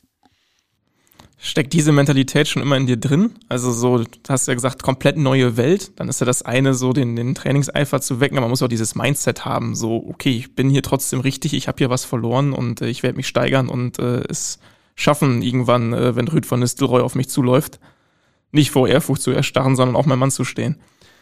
Ja, also ausprobieren und äh, ja, dass ich alles versuche zu geben, das, das ist so, das ist so bei mir. Ich kann, ich kann schlecht abends, ich denke jeden Abend jetzt noch über jedes Training nach, wenn ich nach Hause fahre, ob das jetzt ein guter Tag war oder ein schlechter und vielleicht dann auch zu viel. Viele sagen dann auch, ja, schalt doch mal den Kopf ab und äh, ist doch scheißegal. Aber mich beschäftigt das, wie meine Trainingsleistung war, was kann ich verbessern, warum, wieso. Na, das, das bleibt so ein bisschen, diese Fragen und die hatte ich immer und das habe ich mir immer versucht. Ich wollte immer irgendwie, ja, so perfekt sein, so gut wie ich kann, die beste Version von mir. So, das war mein, mein Ziel immer. Und äh, das war eigentlich das Einzige, was mich dann so angetrieben hat. Ich dachte, ich wollte, ich wollte immer gucken, äh, was kann rauskommen. So, also und ich wollte nie irgendwie dastehen wie andere bei mir, die sich dann irgendwie mal eine Zeit für Party oder so entschieden haben, dass ich sage irgendwie, ach, ich habe nicht alles, ich habe nicht alles gegeben. So, das würde mich, das würde mich verfolgen. So, da bin ich so ein Typ für, dass wir, wenn ich nicht alles versucht habe und aufgebe, so, das war nicht so. Ich wollte immer die beste Version von mir sein und das habe ich versucht, oder das versuche ich bis jetzt noch äh, jeden Tag durchzuziehen. Stimmt es eigentlich, dass du eine Narbe von Rüd van Nistelrooy äh, auf dem. Ja, aber die sieht man nicht mehr. Der Doktor hat gut, äh, der hat damals gut äh, gemacht, muss ich sagen. Ja, der hatte, ähm, ich glaube, wir haben ein kleines Spielform gemacht, äh, 6 gegen 6 oder sowas, und dann war seine Mannschaft verloren. Ich war am anderen Tor und der Ball kam zwischen ihn und mich. Ich bin mit den Händen raus, habe ihn abgefangen, flach, und er war sauer und wollte so ich glaube, über mich rüber oder hat sich geärgert und wollte einfach mal so durchschwingen mit dem Fuß und hat mich aber voll getroffen. Und dann war, dann war alles offen. Und dann konnte unser Doggy, äh, musste dann, der war zum Glück im Trainingsgelände und hat mich dann da äh, genäht auf dem Stuhl. Und dann, ja, hat aber so gut genäht, muss ich sagen, dass man es echt gar nicht mehr sieht, also das äh, hat, äh, hat gut funktioniert, aber es war ganz schön, war ein ganz schöner Schlitz und äh, zwei, zwei, die so übereinander waren ähm, ja, habe ich ein bisschen was davon getragen. Wie hat er dann reagiert oder auch du ihm gegenüber? Ja gut, den konnte ich jetzt keine Vorwürfe machen. Nee. Ne? Also wenn ich Ruth van Nistelrooy da angesprungen ja, wäre, das wäre mir nicht im Traum eingefallen.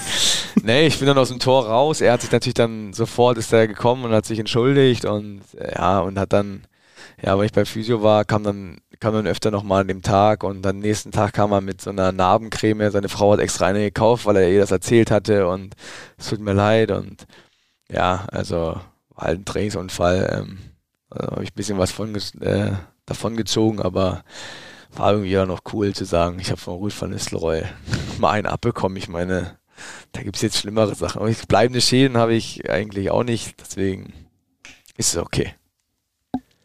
Aus dem damaligen Team ähm, haben wir auch noch eine Frage von einem ehemaligen Mitspieler, den du sicherlich auch noch kennst und der auch noch mit dem HSV sehr, sehr verbunden ist. Moin in die Runde, moin lieber Tommy, schön, dass du mitmachst beim, beim HSV Podcast. Ja, erstmal hoffe ich natürlich, Tommy, denk dran, keine Geheimnisse aus unserer Zeit, aus der aktiven. Du weißt, ich bin jetzt in einem Ehrenamt, da dürfen wir, dürfen wir nichts rausgeben.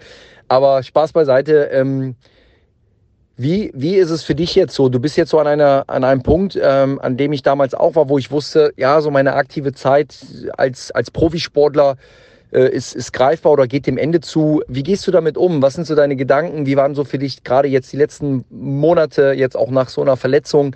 Ähm, wie blickst du da drauf und was sind so deine Ziele und auch dein Wunsch? Und natürlich das Wichtigste, wirst du und willst du unserem HSV ja, weiter wie immer die Stange halten. Also, liebe Grüße, euch eine gute Runde und bis bald. Nur der HSV. Ja, Marcel Jansen. Ja, der Cello. Der Cello, ähm, ja, mit dem, da kann ich nichts erzählen. Cello, da hat er gut gesagt vorher, hat sich selber in Schutz genommen. äh, ja, geil, geil, dass er das äh, macht. Und äh, ich muss nochmal einen Hut ziehen. Ähm, Ehrenamt, was er da als Präsident macht, ähm, ist, glaube ich, auch nicht der normale Weg eines ehemaligen Fußballprofis, ähm, weil ja viele dann immer viele auf Geld getrimmt sind. Ähm, das macht er jetzt ja schon ein paar Jahre und wird er ja noch ein bisschen machen. Also ähm, ja, da muss ich auch mal sagen, ähm, finde ich eine, eine geile Aktion, weil viele ja immer erzählen, ähm, ja, ich bin HSV und äh, HSVer und Dings, aber wollen immer oftmals natürlich einen Job, der irgendwo gut bezahlt ist und der macht sich Gedanken und äh, will was voranbringen, auch in einer anderen Position. Ähm, da muss man auch mal, muss man auch mal einen Hut vorziehen, finde ich. Das wird dann oft so, ja, ja, na gut, der war ja mal Spieler, so immer so, und der hat ja gut Geld verdient, ja, klar. Aber äh, trotzdem äh, verdient er jetzt nichts mehr und äh, macht sich Gedanken um, um den HSV. Und das finde ich, äh, finde ich cool bei Cello, dass er das so gemacht hat, weil er immer, ähm, immer viel auch sich Gedanken gemacht hat um den Verein. Aber er hat es durchgezogen. Ist ja, Ich cool. Aber es soll ja nicht um Cello gehen. Hä? Wie sind deine Gedanken, genau? äh, ja, also nach der Verletzung muss ich sagen, ja klar, habe ich mir viele Gedanken gemacht. Äh, wird das nochmal so wie vorher? Ähm, und klar, kommt noch ein neuer Torwart dazu. Meine Position wird sich wahrscheinlich verändern. Ähm, ja, kann ich hier überhaupt noch irgendwie mithelfen? Kann, weil das war immer mein Antrieb, so kann ich dem Verein helfen. Das habe ich auch, wenn ich mal ein Angebot hatte, ähm, habe ich auch mit Jonas dann gesprochen und sage, ey, pass auf, ich kann was machen, aber oder braucht ihr mich? So, das war für mich immer so ein Credo, wenn ihr mir, ich würde gern hier bleiben und ich habe ja Vertrag, aber wenn ihr mich nicht wollt, dann habe ich eine Option und dann würde ich das machen, weil wenn ihr, wenn ich gar keine Aufgabe habe, dann macht es ja für beide keinen Sinn. Aber das war das Schöne irgendwie, es war immer so ein, so ein Hin- und Herspiel mit dem HSV. Die wollten mich, ich wollte sie und äh, wir haben uns beide, wir haben beide davon ähm, profitiert und jetzt habe ich mir viele Gedanken gemacht, klar. Und ähm, aber ich bin auf der einen Seite noch aktiv und will in meiner Mannschaft jetzt oder in unserer Mannschaft einfach äh, ja, helfen, dass wir, dass wir das wirklich erreichen, was wir können und dem einen oder anderen einfach da so ein bisschen ja, äh, zur Seite stehen und im Torwartteam natürlich die höchstmögliche Leistungsdichte anzubieten. Wir haben mit Leo einen Jungen, der äh, sich super entwickelt hat, äh, Marco dazugeholt, der super Spiele auch gemacht hat, äh, Ferro, der gerade performt. So, und dann will ich natürlich nicht dahinter stehen und dann will ich, dass wir auf alle auf einem Niveau uns da am besten jeder der beste Torwart im Training sein will. Und da bin ich jetzt zurückgekommen, da bin ich sehr froh. Und über die Zukunft habe ich mir auch Gedanken gemacht. Ich würde natürlich gern, ähm, ja, ich würde natürlich gern was beim HSV machen, aber ähm, es geht nicht darum, dass ich irgendeine Beschäftigung habe, weil ich jetzt zehn Jahre hier angestellt war als, als äh, Fußballspieler, sondern ich würde gern was machen, wo ich helfen könnte, wo ich dem Verein ein Mehrwert bin. Ähm, und das muss man halt sehen, was, was kann ich einbringen und in welcher Funktion auch. Ähm, das ist halt schwierig, wenn du noch selber spielst weil du natürlich dann äh, aufpassen musst, dass du deinen Fokus auch nicht verlierst auf die Zeit danach. Ähm, nichtsdestotrotz bin ich mir in Austausch mit Horst Rubesch und ähm, auch mit dem NLZ und versuche mir, versuche mit vielen Menschen, die hier im Verein sind, zu sprechen, um zu sehen, was ist bei unserem Verein, was läuft da gut, was läuft da vielleicht, äh, was könnte man verbessern, um da einfach so ein bisschen ähm, ja, sich Gedanken zu machen. Also das ist so das, was mich gerade bewegt und was, wo ich versuche auch äh, verschiedene Sachen, dass äh, zum Beispiel vom NLZ oder die Profiabteilung, dass man da einen Austausch hat, dass man näher zusammenkommt. Das finde ich ist, glaube ich, wichtig in unserem Verein und ja, da mache ich mir auch ein paar Gedanken. Hört sich so an, dass das genau ein bisschen breiter gefasst auch ist, nicht nur klassisch, oh, ich werde halt Torwarttrainer, so könnte man ja auch denken, so machen vielleicht auch viele, aber es hört sich so ein bisschen an, so ich möchte halt auch äh, sehen, dass ich ein bisschen über den Tellerrand gucke in den Verein rein und was, was beitragen kann. Ja, ich habe äh, hab ja die Chance, ein Jahr sozusagen nach meiner Karriere bin ich noch beim HSV angestellt und kann da in verschiedene Abteilungen reingucken. Das haben wir schon geklärt. Ähm, äh, aber es ist mir jetzt zu einfach zu sagen, okay, ich bleibe da, wo ich jetzt, wo ich mich auskenne. Also klar, Torwart liegt natürlich nah. Habe ich lange gemacht, äh, kenne ich mich auch ganz gut aus. Aber mich interessiert auch, wie so ein Verein funktioniert, ähm, was dahinter steht, welche Abteilungen wie miteinander verzahnt sind und ähm, wie das alles äh, funktioniert. Und das äh, würde mich auch interessieren, um mal den Blick hinter die Kulissen zu haben, weil in der Kabine hast du natürlich irgendwie dein, dein Sport und den Fußball. Aber der Verein ist ja nicht nur, nicht nur die erste Profimannschaft, sondern da gibt es ja so viele Abteilungen, die wir haben. Merchandise, ähm, Medien. Mhm. ähm, ja, da gibt so viel, äh, was wir, was wir anbieten können und ähm, ja, da würde ich einfach gerne mal einfach mal einen Blick hinter die Kulissen haben. Das ist aber alles äh, zukunftsgerichtet. Wir wollen noch einmal auch bei dem Sportlichen bleiben. Das ist eben ganz äh, gut beschrieben. Es waren bei den Gesprächen, äh, ging es auch immer darum, wie kann ich helfen, braucht ihr mich noch? Wie hat sich das denn verändert in den Jahren vielleicht auch? Oder wie sind die Antworten immer gewesen? Und was, äh, wie waren dann die Gespräche? Ja, also ähm, äh, als ich zurückkam, ähm, war es ja dann so, ähm, dass ich dann halt mit dem letzten, Bund letzten Spieler in der Bundesliga gespielt habe. Dann war es so, okay, wir verlängern nochmal um ein Jahr. Ich hatte Jahresverträge. Ähm, und erst als Markus Gisto dann kam, habe ich dann wieder bei den Profis mit trainiert, weil er hatte, er braucht jemanden, der, der da ein bisschen Stimmung reinbringt, weil die Mannschaft ja gerade ein bisschen am Boden war. Und dann hat das mit mir ganz gut gepasst. Äh, und dann ging mein Weg auf einmal wieder nach oben. Ich war erst, äh, habe bei der zweiten Mannschaft dann sozusagen den älteren Part gemacht, als ich zurückkam 2015. Und war dann bei den Profis trotzdem immer dabei, aber war so ein bisschen dazwischen. Und ähm, erst das Jahr danach ähm, war es dann so auf einmal, jetzt bin ich wieder fest dabei und gehe wieder den Weg. Auf einmal war ich wieder Nummer drei.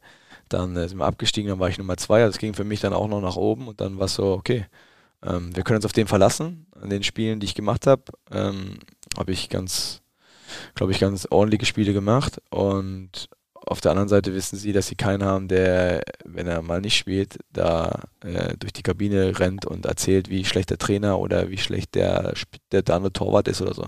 Sondern sie wussten, sie können sich auf mich verlassen, wenn sie mich brauchen und ähm, haben jemanden, der ähm, haben jemand, der loyal über, gegenüber äh, ja, dem Vorgesetzten, sag ich mal, ist oder dem der Mannschaft und die Mannschaft äh, nach vorne bringen will. Ich glaube, die Kombination hat gut gepasst und als dann die Vertragsverlängerungen waren, war es immer so, dass wir haben, ey, genauso jemanden brauchen wir, der hier ein bisschen was verkörpert und ähm, ja, was darstellt, was, wo wir hinwollen und eine gewisse äh, auch Arbeitsmentalität vielleicht hat und sich nicht äh, sagt, er ist jetzt über 30 und muss jetzt keine äh, Sprünge mehr an der Seite machen, sondern du machst sie einfach, weil, weil du weißt, das gehört dazu und äh, oder geht den Kraftraum. Ähm, kannst du auch über 30 sagen, ja gut, jetzt mache ich noch die letzten Jahre und dann ist vorbei oder du gehst halt weiter so wie vorher und ähm, das hat, das hat gut gepasst und deswegen äh, ist unsere Beziehung jetzt schon ein bisschen länger. du strichst die lange Beziehung an, äh, hast gesagt, ich habe den HSV gesucht, der HSV mich. Einmal bist du ja in Anführungsstrichen fremdgegangen. Äh, kurzer ja. Zwischenstopp bei Kräuter Fürth ähm, im Winter 2013 im Januar ging es dahin. Ähm, was war der Beweggrund damals? War es dann dieses nochmal auch angreifen als Nummer eins richtig? Ja, genau. Es war dann so, ähm, normalerweise war es im Sommer so, dass Adel äh, kommen sollte oder gekommen ist und Robo wollte, sollten sie, wollten sie verkaufen. Äh, es hat nicht funktioniert. Sie haben sich dann dafür entschieden. Es war dann im Sommer so, dass sie gesagt haben, Tom, äh, ähm, wir wollen Drobo eigentlich noch verkaufen. Dann hat aber, haben sie gesagt, haben sie Drobo auch gesehen, weil der vorher bei der Nationalmannschaft war und haben gesagt, nee, den behalten wir. So ein geiler Typ, verständlicherweise. Ähm, und den, den behalten war. Und dann war es für mich so, okay, du bist jetzt wieder, warst Nummer zwei in der Bundesliga und bist jetzt wieder Nummer drei. Und dann habe ich gesagt, okay, das äh, wird, das wird schwierig. Und im Winter war dann auch so, ja, Drobo ist total wichtig. Wir bleiben mit den beiden. Es war eine teure Kombination, aber wir behalten die beiden. Und dann war es für mich so, okay, jetzt, jetzt muss ich was machen. Jetzt kann ich nicht sagen, ich bleibe jetzt hier, weil mein Vertrag lief dann auch aus.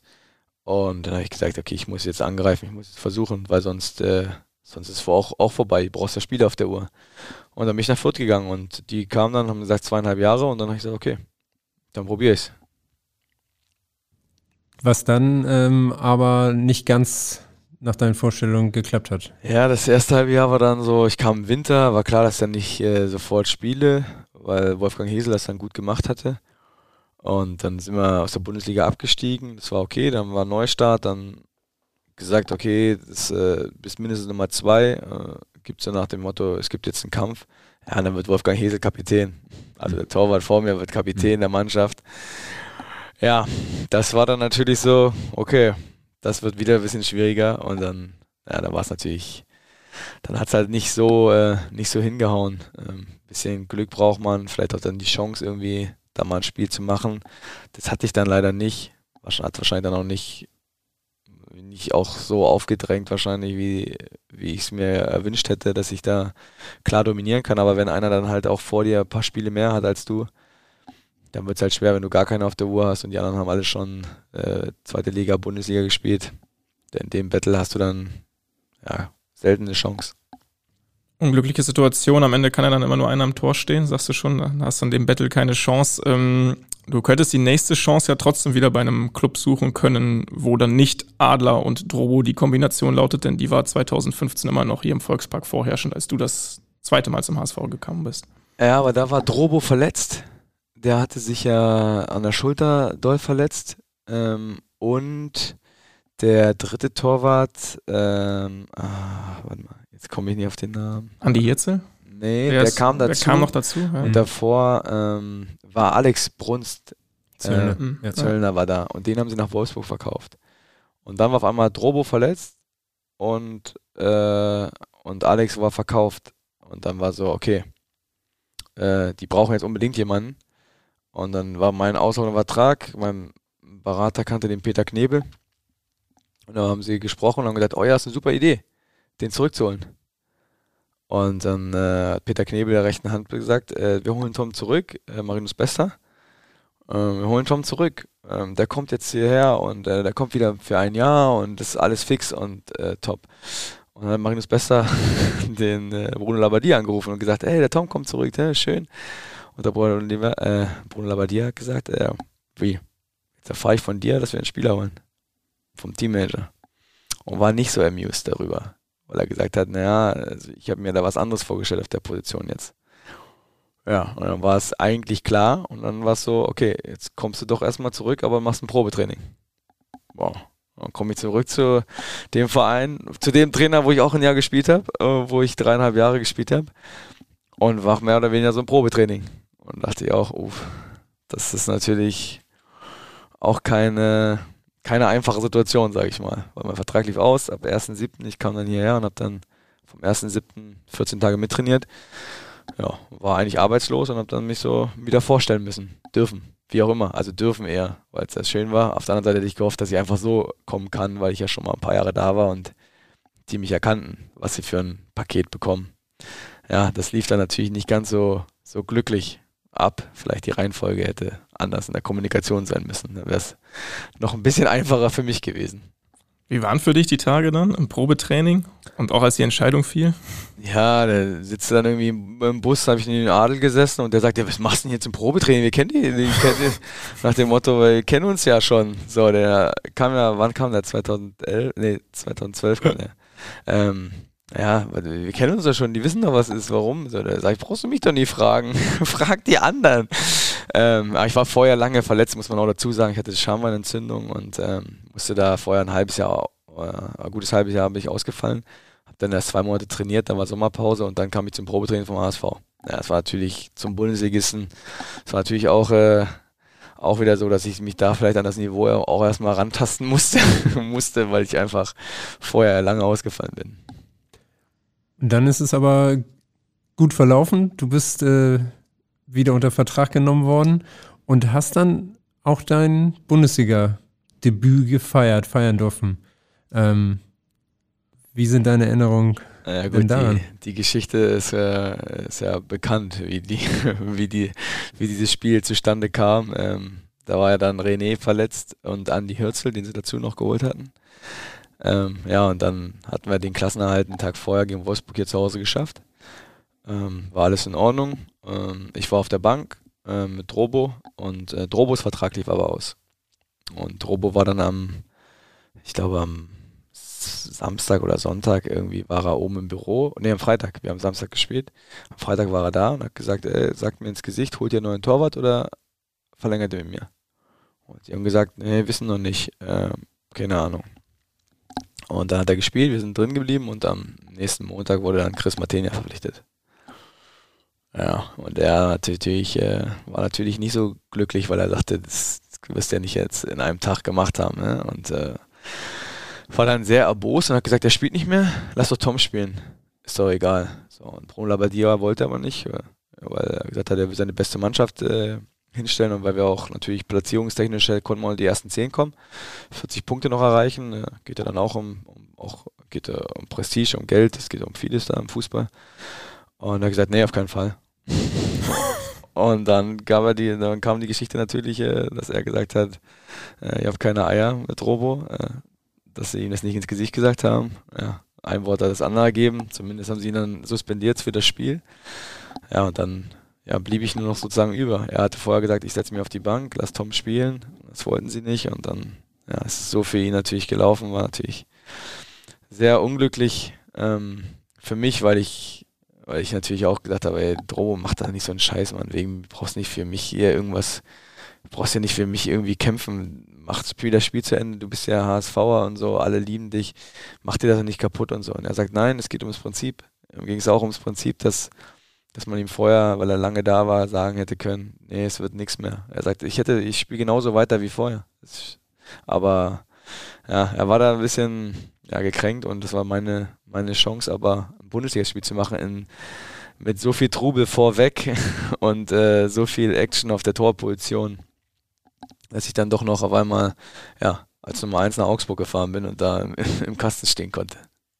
Wie war das? Also du sagst ja, Trubel im Vorfeld ohne Ende, dann stehst du da auf einmal in Augsburg mit 27, dein erstes Bundesligaspiel, ganz besonderer Moment und äh, eigentlich wärst du nicht aufgestellt worden, aber jetzt musst du da halten. Ja, mir war es dann irgendwann, ja, ich habe Drobo, ich habe mit dem lange telefoniert, viel gesprochen. äh, Ich habe ihm das gesagt, macht es nicht, äh, komm so raus, spiel das Spiel, man, ist doch egal wegen mir. Aber er wollte, er wollte partout auf diesen, auf diese Sache nicht und dann war es okay. Drobo war dann weg, dann war klar, der, der kommt nicht mit, so, und Tom, du spielst dann. Und dann war es so, okay, du hast jetzt lang gewartet, jetzt kommt dieser Moment, jetzt willst du wirklich, wirklich allen zeigen, dass die viel Opfer gebracht haben in deiner Jugend, die ich überall hingefahren bin. Äh, Meine Mutter ja zu Turnieren mit, wie, wie Jens Melzig gesagt hat, äh, selbst zu so einem äh, Landesauswahltreff ist sie mitgefahren, die viel Zeit geopfert haben, denen zu zeigen, es hat sich gelohnt so. Das war so dieser, ich will denen zeigen, dass es, dass es sich gelohnt hat und dass sie nicht sagen, ja, jetzt hat er da, hat er da nur Scheiße gemacht. So, das war schon, da habe ich mich innerlich schon so, ja, ich, ich will es denen allen zeigen, dass es, ihr habt richtig auf mich gesetzt und ähm, auch so ein bisschen, ja, alle stolz zu machen, die drumherum waren. Und äh, das hat dann zum Glück geklappt. Wir haben gewonnen. Äh, erste Aktion war irgendwie langer Ball. Giroud verlängert, hinten steht von Bogason, ich dazwischen. Ich rufe, er hört mich nicht und er schießt ihn rein. Da dachte ich schon, okay, jetzt ist das Spiel vorbei. Schlimmer kann es nicht mehr laufen. 0-1 nach Ja. 11 Minuten. Ja, 0-1 nach 5 Minuten. Dachte ich, okay, ja gut, jetzt, jetzt ist eh vorbei. Tom, kommst auch nicht mehr raus. Habe ich gedacht, äh, jetzt mach einfach, mach einfach. Es, jetzt hast du eh schon eine Gurke da drin und die auch unglücklich, weil ich ihn halt rufe und er mich nicht hört. Ähm, aber gut, ähm, haben es dann zum Glück gedreht. Michi Gregoritsch, glaube ich, mit einem Doppelpack. Mhm. Ähm, ja, ich konnte auch immer ein paar Bälle halten äh, und dann, ja, dann war es geil. War das zugleich so dein schönstes Spiel oder eines der schönsten? Oder wie würdest du da das, das Ranking machen? Das ja so viele besondere Momente erlebt. Also ist es dann auch wirklich so dieses Bundesligaspiel, das erste, wo man auf dem Platz steht, oder sind es auch andere Spiele, wo du vielleicht auf der Bank gewesen bist? Ja, also meine Spiele sind jetzt nicht so viel, dass ich, dass ich sagen, jetzt ein Ranking machen müsste. Ähm, aber dieses erste Spiel ist natürlich, ist halt außergewöhnlich, weil du sagst, okay, das, das äh, hast du jetzt äh, in der Bundesliga und du kannst jedem erzählen, du hast mal in der Bundesliga zumindest gespielt und es ist irgendwie so, eine, so ein Gefühl gewesen, okay, der ganze Weg hat sich wirklich gelohnt, aber nicht mit 19 oder 18, sondern wie alt war ich? 26 oder 27? 27. 27 schon, mein Gott, war ich alt.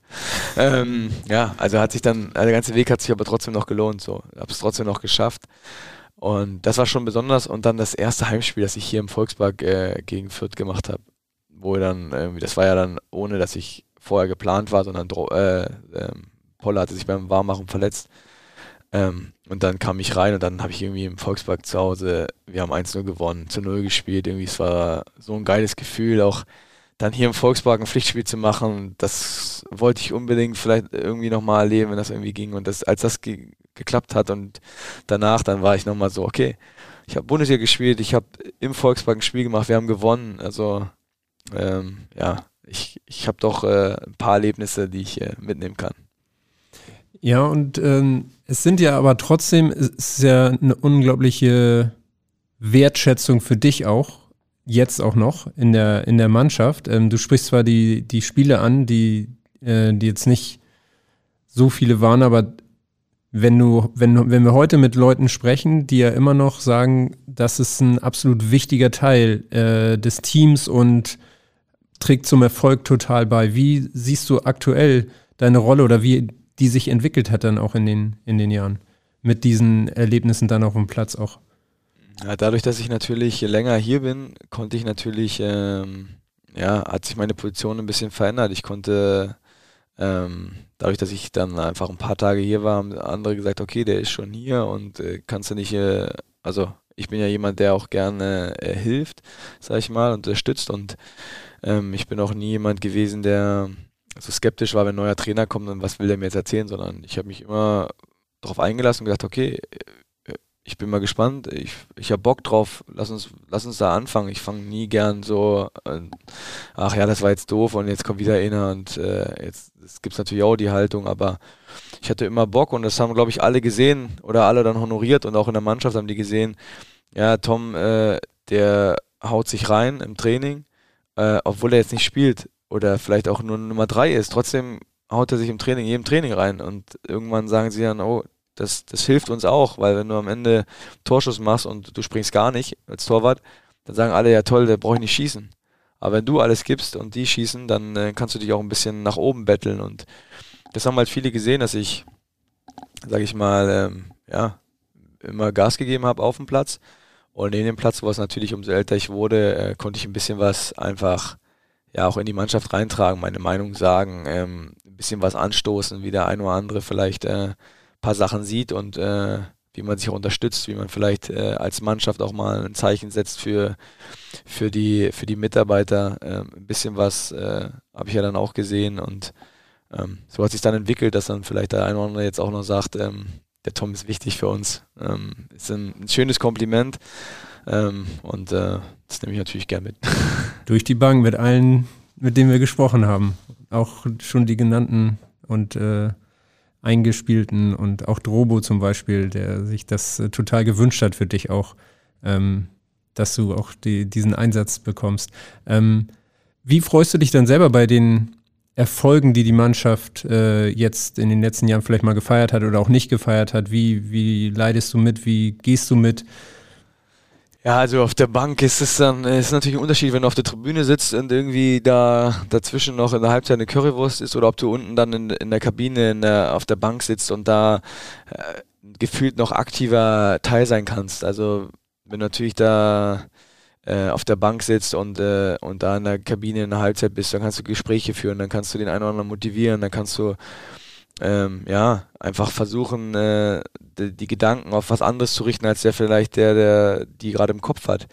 Ähm, und da kannst du auch Einfluss nehmen. Wenn du oben bist, bist du ein bisschen verloren. So, du würdest gerne irgendwie helfen, kannst aber nicht, sitzt ja irgendwo da oben und äh, jetzt zum Beispiel beim Pokalerfolgen so, ähm, dann sitzt er oben und ich war fix und fertig so, weil es die Anspannung trotzdem da, aber du kannst sie nicht entledigen, weil du unten kannst du dann so richtig mitfeiern und mal rumschreien und das dann oben, dann würden sie sich ja angucken, da dachte ich, das kriegst du nicht so raus. Ähm, ja, sonst die Emotionen da, die müssen einfach raus äh, und äh, mitfeiern, glaube ich, das äh, für den Erfolg des HSV, das habe ich immer versucht. Ist das von der Anspannung für dich schwieriger auf der Tribüne sogar? Also ich meine, wenn du unten in der Kabine bist, bist du ja auch in deinem Tunnel, du könntest ja notfalls auch oder kannst ja auf den Platz kommen, also kannst eingewechselt werden, wenn sich der Keeper verletzt. Du musst ja da auch immer voll da sein. Das stelle ich mir immer als eine gewisse Grundspannung ja da, auch als Ersatztorhüter. Ähm, aber auf der Tribüne, so diese Machtlosigkeit, die du gerade auch beschrieben hast, so, also fällt dir das sehr schwer? Ja, schon noch, wenn ich zu Hause dann, wenn wir auswärts spielen und ich nicht dabei bin, dann, dann ist es schon irgendwie, ich habe die ganze Zeit so, ja, ich habe die ganze Zeit Anspannung und guck dann und es, jetzt muss doch und jetzt soll's und ja, wahrscheinlich wie jeder andere Fan halt auch so. Es, äh, und ich weiß halt, was, was, ich kenne natürlich die andere Seite auch. Ich kenne die Jungs, ich weiß, was dahinter steht, ich weiß, wie die arbeiten, ich weiß, wie die Trainer arbeiten. Und dann ähm, hast du nochmal irgendwie das Gefühl, so jetzt komm, heute müssen wir, heute wollen wir gewinnen, sonst weißt du wieder, wird wieder irgendwas erzählt. Oder auch für die Truppe wäre das jetzt wichtig, so auch der Pokalerfolg jetzt gestern äh, als Beispiel. Ähm, das ist einfach sowas, das wünscht man sich. Und ähm, und da, deswegen habe ich da auch so eine Anspannung, weil ich, äh, weil ich weiß, okay, wenn wir das gewinnen, dann kommt wieder Energie und diese Energie hilft uns für die Aufgaben und ja, das, das willst du dann unbedingt, aber kannst eigentlich kannst gar nichts machen. Ich kann nicht mal einen irgendwie in den Arm nehmen oder einmal anschreien oder irgendwas, sondern sitze nur da oben und hoffe jetzt, dass es äh, funktioniert, aber es funktioniert ja. Wir wollen mal einen der Moment, äh, ja, den du auch äh, fast angesprochen hast mit äh, Erwähnung Pokal, äh, wollen wir mal hören. Tom, mein Bester, ich habe erfahren, du sitzt gerade im Podcast und ich darf dir wirklich nur eine Frage stellen, weil jeder, der dich kennt und weiß, wie es ist, mit dir jeden Tag zu arbeiten, weiß, dass viele schöne und lustige Sachen passieren. Ich habe so viele Fragen, die ich dir stellen könnte über Michael Kors Taschen oder über deine zu großen Handschuhe momentan. Aber ich will dir wirklich nur eine Frage stellen und zwar, ja, wir machen oft Spiele im Torwartteam und da wollte ich dich fragen, was man da so gewinnen kann und warum sich ab und zu auch unsere Frauen freuen dürfen. Also, liebe Grüße und viel Spaß. Ciao, ciao, dein Feddo. Ah, der Herr Fernandes. Sehr nett. Äh, ja, wir haben, ähm, wir haben das mit Ferro im letzten Jahr so angefangen, ähm, dass wir bei jedem Torschuss, äh, war natürlich für ihn keine einfache Situation. Ne? Er war dann auf einmal hat am Anfang gespielt und dann Nummer zwei. Ähm, und äh, ich ja auch dann von der Nummer zwei auf die Nummer drei. Dann haben wir gesagt, okay, wir machen jetzt bevor wir jetzt einen Torschuss haben und wir natürlich ist die Motivation das eine oder andere Mal dann vielleicht nicht so hoch, als wenn du die Nummer 1 wärst, damit wir uns bei Laune halten, haben wir gesagt, komm, wir machen jetzt immer ein Battle. Man muss zweimal in Folge gewinnen, also wer mehr Tore hat, äh, reinbekommt, verliert. Und wer zweimal in Folge einen Torschuss gewinnt, also nicht am gleichen Tag, sondern es kann auch sein, einmal Sonntag und danach in zwei Wochen erst Mittwoch wieder, wenn wir einen Torschuss machen. Und dann sagen, und wir beide in einem Tor sind und dann abwechseln, dann sagen wir, okay, Battle. Wer zweimal in Folge gewinnt, ähm, muss dem anderen äh, ein süßes Teilchen mitbringen und, ähm, und dann einen O-Saft, haben wir gesagt. Also es gibt dann aber wie Frühstück halt, hä? also Bäckerteilchen und, äh, und ein O-Saft. War dann, wenn du zweimal hintereinander gewonnen hast. Weil wir haben gesagt, einmal gewinnen heißt ein süßes Teilchen, wenn du einmal gewinnst. Dann haben wir gesagt, okay, das ist echt Quatsch, wir brauchen noch was zu trinken dazu. Und dann haben wir gesagt, zweimal gewinnen ist dann mit O-Saft zu lange, haben wir auch mal gespielt. Ja, und, äh, und einmal war es natürlich, äh, haben wir im Torwartteam gespielt, ähm, darum, dass der Verlierer der Frau ähm, einen Blumenstrauß schickt. Also der anderen Der Frau. anderen Frau, okay. Also sozusagen, ich hätte Joanna seiner Frau oder er musste Sabrina meiner Frau einen Blumenstrauß schicken.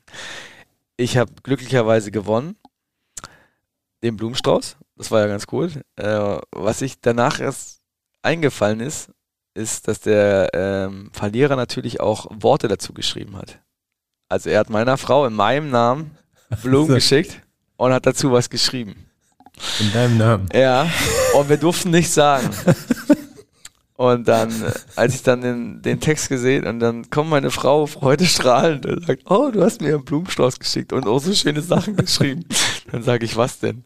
Und dann fing es an, meine liebe Sabrina. Und dann, meine Liebe zu dir ist immer noch so groß und nein, sie wird noch jeden Tag größer. Und sowas hat er geschrieben. Und ich, mich hat's Inneres zerrissen. Sie hat sich so gefreut darüber und sich dreimal bedankt, dass ich doch so Blumen und wie ich das jetzt darauf komme. Bis ich ihr sagen musste, dass das Ferro geschickt hat. In meinem Namen. Äh, und im Nachhinein habe ich, ich habe so, ich habe dann nachgedacht, ich, im Nachhinein hätte ich so gern verloren. Ich hätte Joanna, ich sage seiner Frau, ich hätte der so einen super Brief geschickt. Aber ähm, ja gut, ähm, das war echt eine witzige Geschichte und äh, ich und er sagt, du darfst es nicht verraten. Ich sage, ich muss, ich, wenn die das sieht und so, die weiß, dass ich das nicht geschrieben habe. Aber sie hat wirklich gedacht, ich habe das geschrieben und sie war so so glücklich und dann, naja, musste ich es auflösen. Ja. Der Ferro ist eine gute Feder scheinbar. Ja.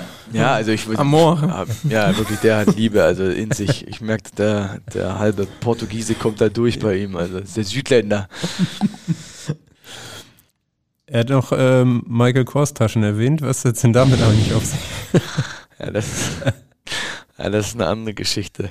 Als unser Torwarttrainer äh, Kai Rabe war in dem Outlet in Neumünster, glaube Mhm. ich, und sagt, oh ja, äh, Polle war ja, ist ja Junggeselle gewesen da vor zwei Jahren ähm, und hat gesagt, oh Polle, da habe ich noch eine gesehen, die hatte ähm, eine, die war eine Frau, das wäre was für dich gewesen und so und hier mit Michael Kors Tasche und so und der Polle dann so mit einer Michael Kors Tasche, die würde ich ihr nicht mal zum Geburtstag schenken oder irgendwie so, hat er einen Spruch gebracht und dann haben wir uns so kaputt gedacht, weil der Polle so, nee, Michael Kors Taschen und so, das verschenkt man nicht mehr, Kai, das ist, die sind zu jung und also, wir haben uns da kaputt gelacht, weil er wirklich da, der Kai dachte dann halt, das ist genau Polle sein Beuteschema und Polle hat dann so drüber gelacht, weil Michael Kors trägt jetzt keine erwachsene Frau mehr, sagt er so nach dem Motto, weiß ich nicht, ich bin da nicht so drin, aber äh, wir haben uns da jedes Mal haben wir da mit Michael Kors Taschen, ähm, haben wir da so einen Insider, wenn da was ist. Ähm, weil der Polle so geil da direkt geantwortet hat, nee,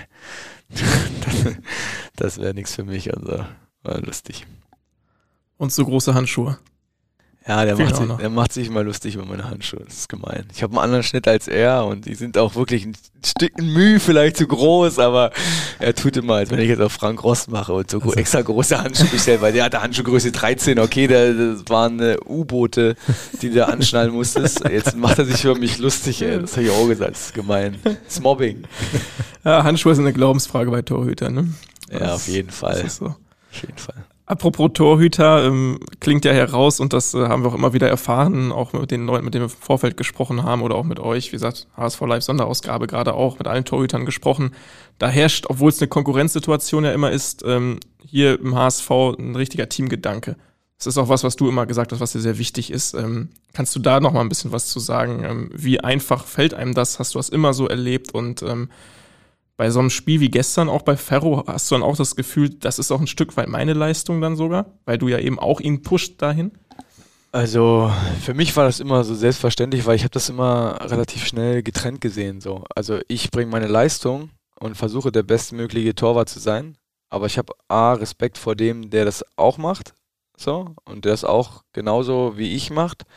Und ähm, B, kann ich, muss, entscheidet es eh ein Trainer. Also der hat eine Meinung und äh, daran kann ich nichts ändern. Ob ich jetzt sage, dass der andere doof ist oder nicht, würde nichts ändern. Und ob ich jetzt mit dem scheiße umgehe, ändert ja nichts daran, ob der Trainer den oder den ins Tor stellt, sondern ich finde, man kann sich in einem Team, wenn man irgendwie auch das gleiche Symbol auf der, auf der Brust trägt, finde ich es einfach schwer oder finde ich es nicht, nicht, nicht äh, nachvollziehbar, wenn man dann sagt, dem anderen dann äh, alles Schlechte wünscht.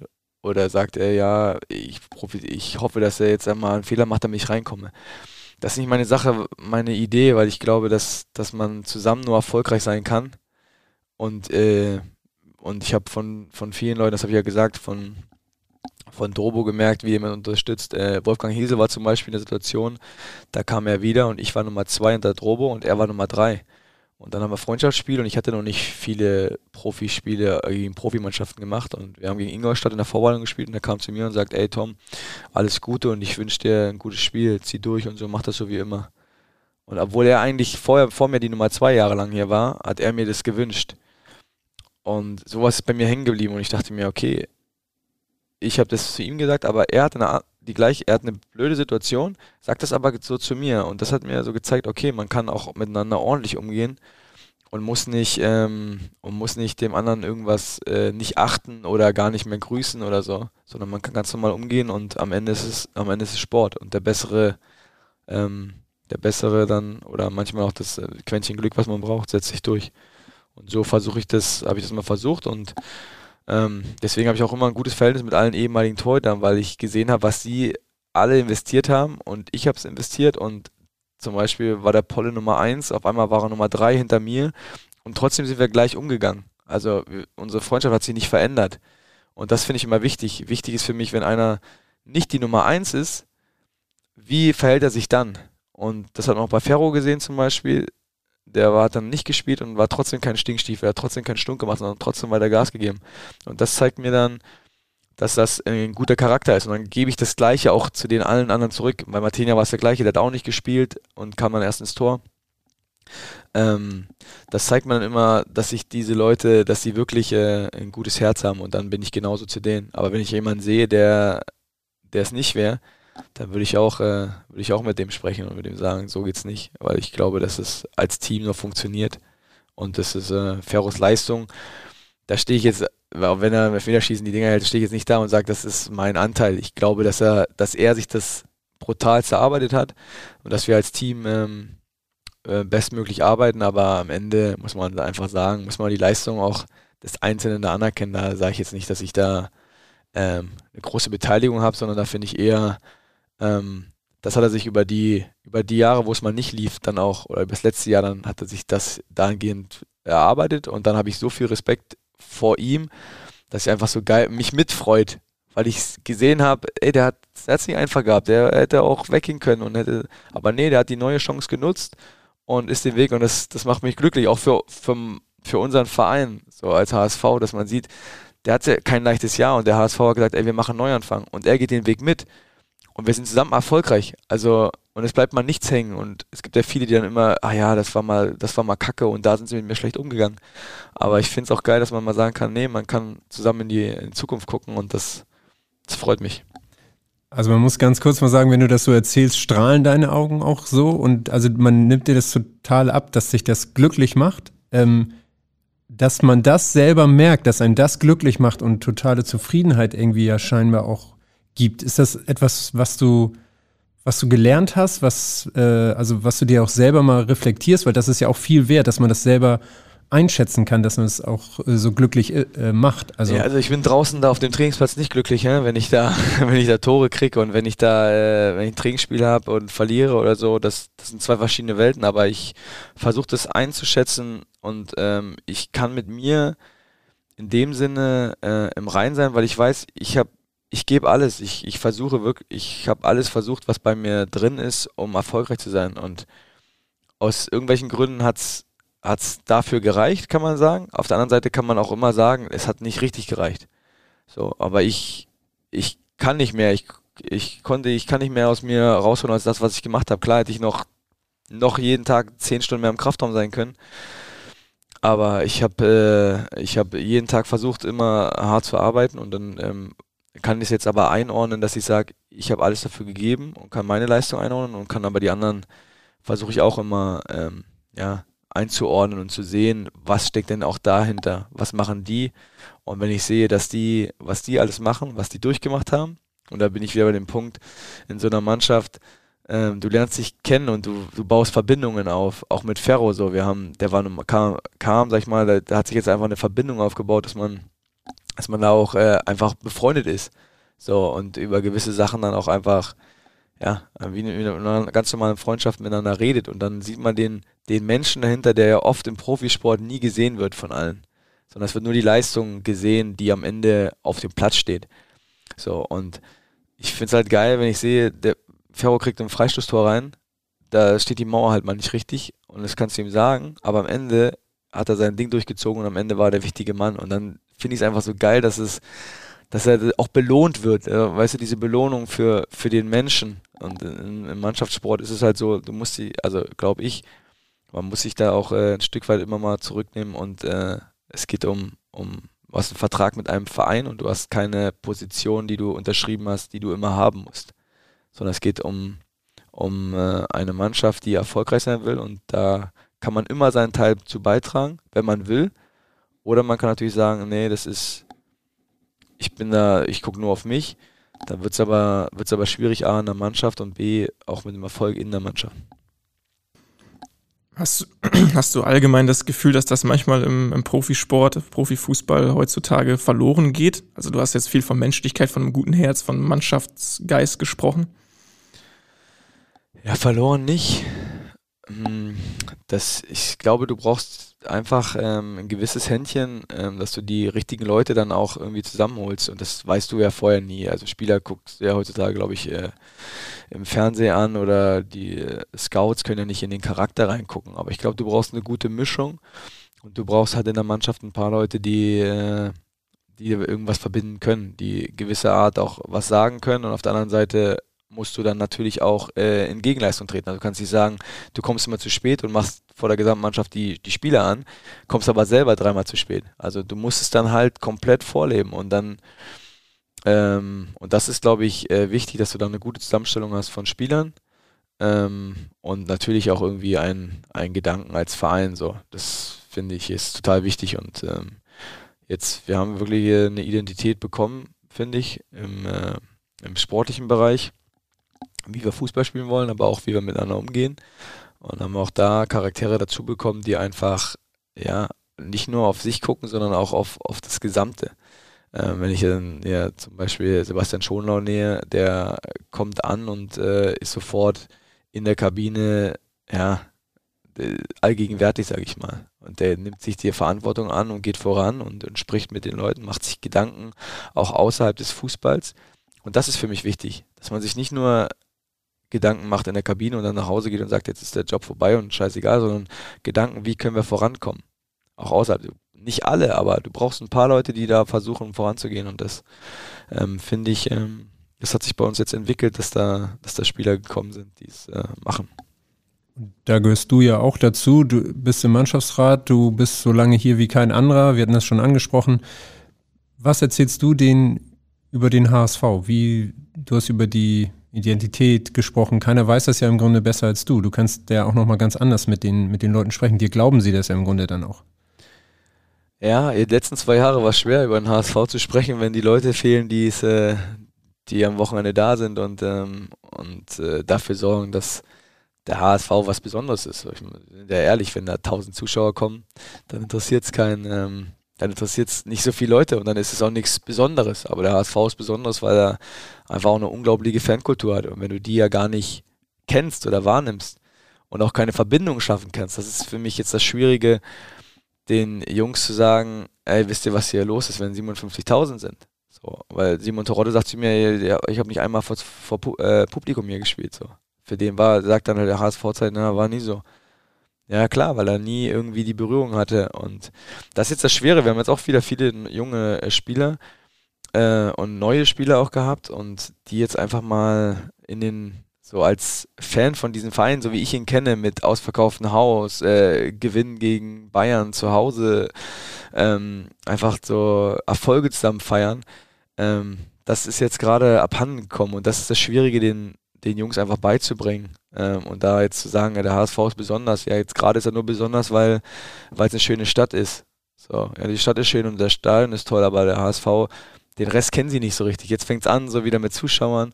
Und ich glaube, dass das, ähm, dass das am meisten ähm, die, die Jungs auch dann begeistern kann für den Verein wenn sie sehen, was da drumherum ist, wenn sie das alles kennenlernen. Wir durften ja hier nicht mal an unserer Geschäftsstelle äh, mit den Leuten Kontakt haben. Das darf man auch nicht vergessen.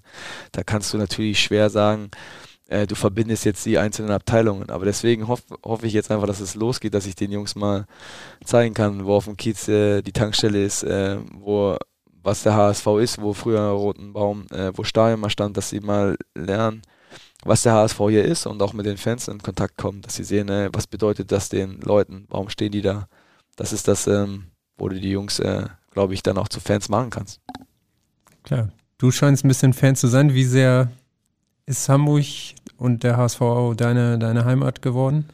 Ja, meine beiden Kinder sind hier geboren, muss ich dazu sagen. Ähm, ich bin zehn Jahre jetzt hier. Das ist, äh, ja, es ist so, weiß ich nicht, ja, wie so eine Art Ehe, sag ich mal. Ne? Ich habe meine, meine Frau und ich habe den HSV. das reimt sich jetzt auch noch. Ähm, aber das sind die beiden Sachen irgendwie, die konstant in meinem Leben so sind. Irgendwie das und es macht mich glücklich. Ich habe, äh, ich weiß, was ich habe und ich weiß, dass ich, wofür ich das hier alles mache und ähm, und was, was ja alles dahinter steckt und deswegen macht es mir auch äh, Spaß, da jeden Tag hierher zu kommen und ähm, ja, immer wieder ein Stück weit mal Geschichte zu schreiben. Da steht dann noch ein bisschen was, äh, was sie noch gerne erreichen möchte. Du sprichst deine Frau an und äh, dann wollen wir sie auch mal hören. Hallo mein Schatz. Jetzt, wo du beim HSV Podcast bist, möchte ich dir auch gerne eine Frage stellen. Und zwar ist es ja so, dass die Kinder ja ab Montag Ferien haben und ich ja mit denen ans andere Ende der Welt fliege. Und da ist mir so eingefallen, es ist das erste Mal, seitdem wir zusammen wohnen, dass du zehn Tage alleine zu Hause bist. Sonst kennen wir das ja nur andersrum. Du bist unterwegs und die Kinder und ich sind zu Hause. Und jetzt ist meine Frage, was machst du eigentlich die ganze freie Zeit ohne uns so zu Hause? Außer mit dem Hund spazieren gehen und vielleicht ausschlafen? Wir sehen uns später. Tschüss. Ja, die hat sich Urlaub genommen. Die Ferienzeit ist gut zum Reisen. Ähm, ja, ich, ich habe ja heute schon, nee, heute nicht, ich habe ja vor ein paar Tagen gesagt, ich bräuchte eine Liste von ihr. Dann dachte sie, wie so eine Liste. Ich sage, naja, was ich machen soll. Dachte, bist du blöd? Ich, ich gebe dir auch keine Liste hier. Ich bin ja hier nicht dein, ich bin ja kein Arbeitgeber, der dir hier sagt, was du machen sollst. Und dann sage ich, ja doch, sonst, du weißt, sonst vergesse ich da wieder irgendwas. Ähm, ja, ich habe paar Termine mehr reingelegt. Ich, äh, ähm, echt, das war echt das erste Mal, dass ich zehn Tage hier bin. Klar habe ich den, den Hund, das ist ja meine Aufgabe dann. Das ist auch okay, das macht Spaß. Dann habe ich natürlich, ähm, ich gehe gerne zum HSV Handball. Ähm, die spielen dann am Donnerstag. Und am Donnerstag, da wollte ich unbedingt mal hin. Da habe ich dann auch äh, der, ähm, dem Manu Winsheimer und mit Sebastian Schonlau äh, gucken wir uns dann mal äh, Handball an, weil ich das, äh, mag, ich mag den Sport und mein Kleiner spielt das auch.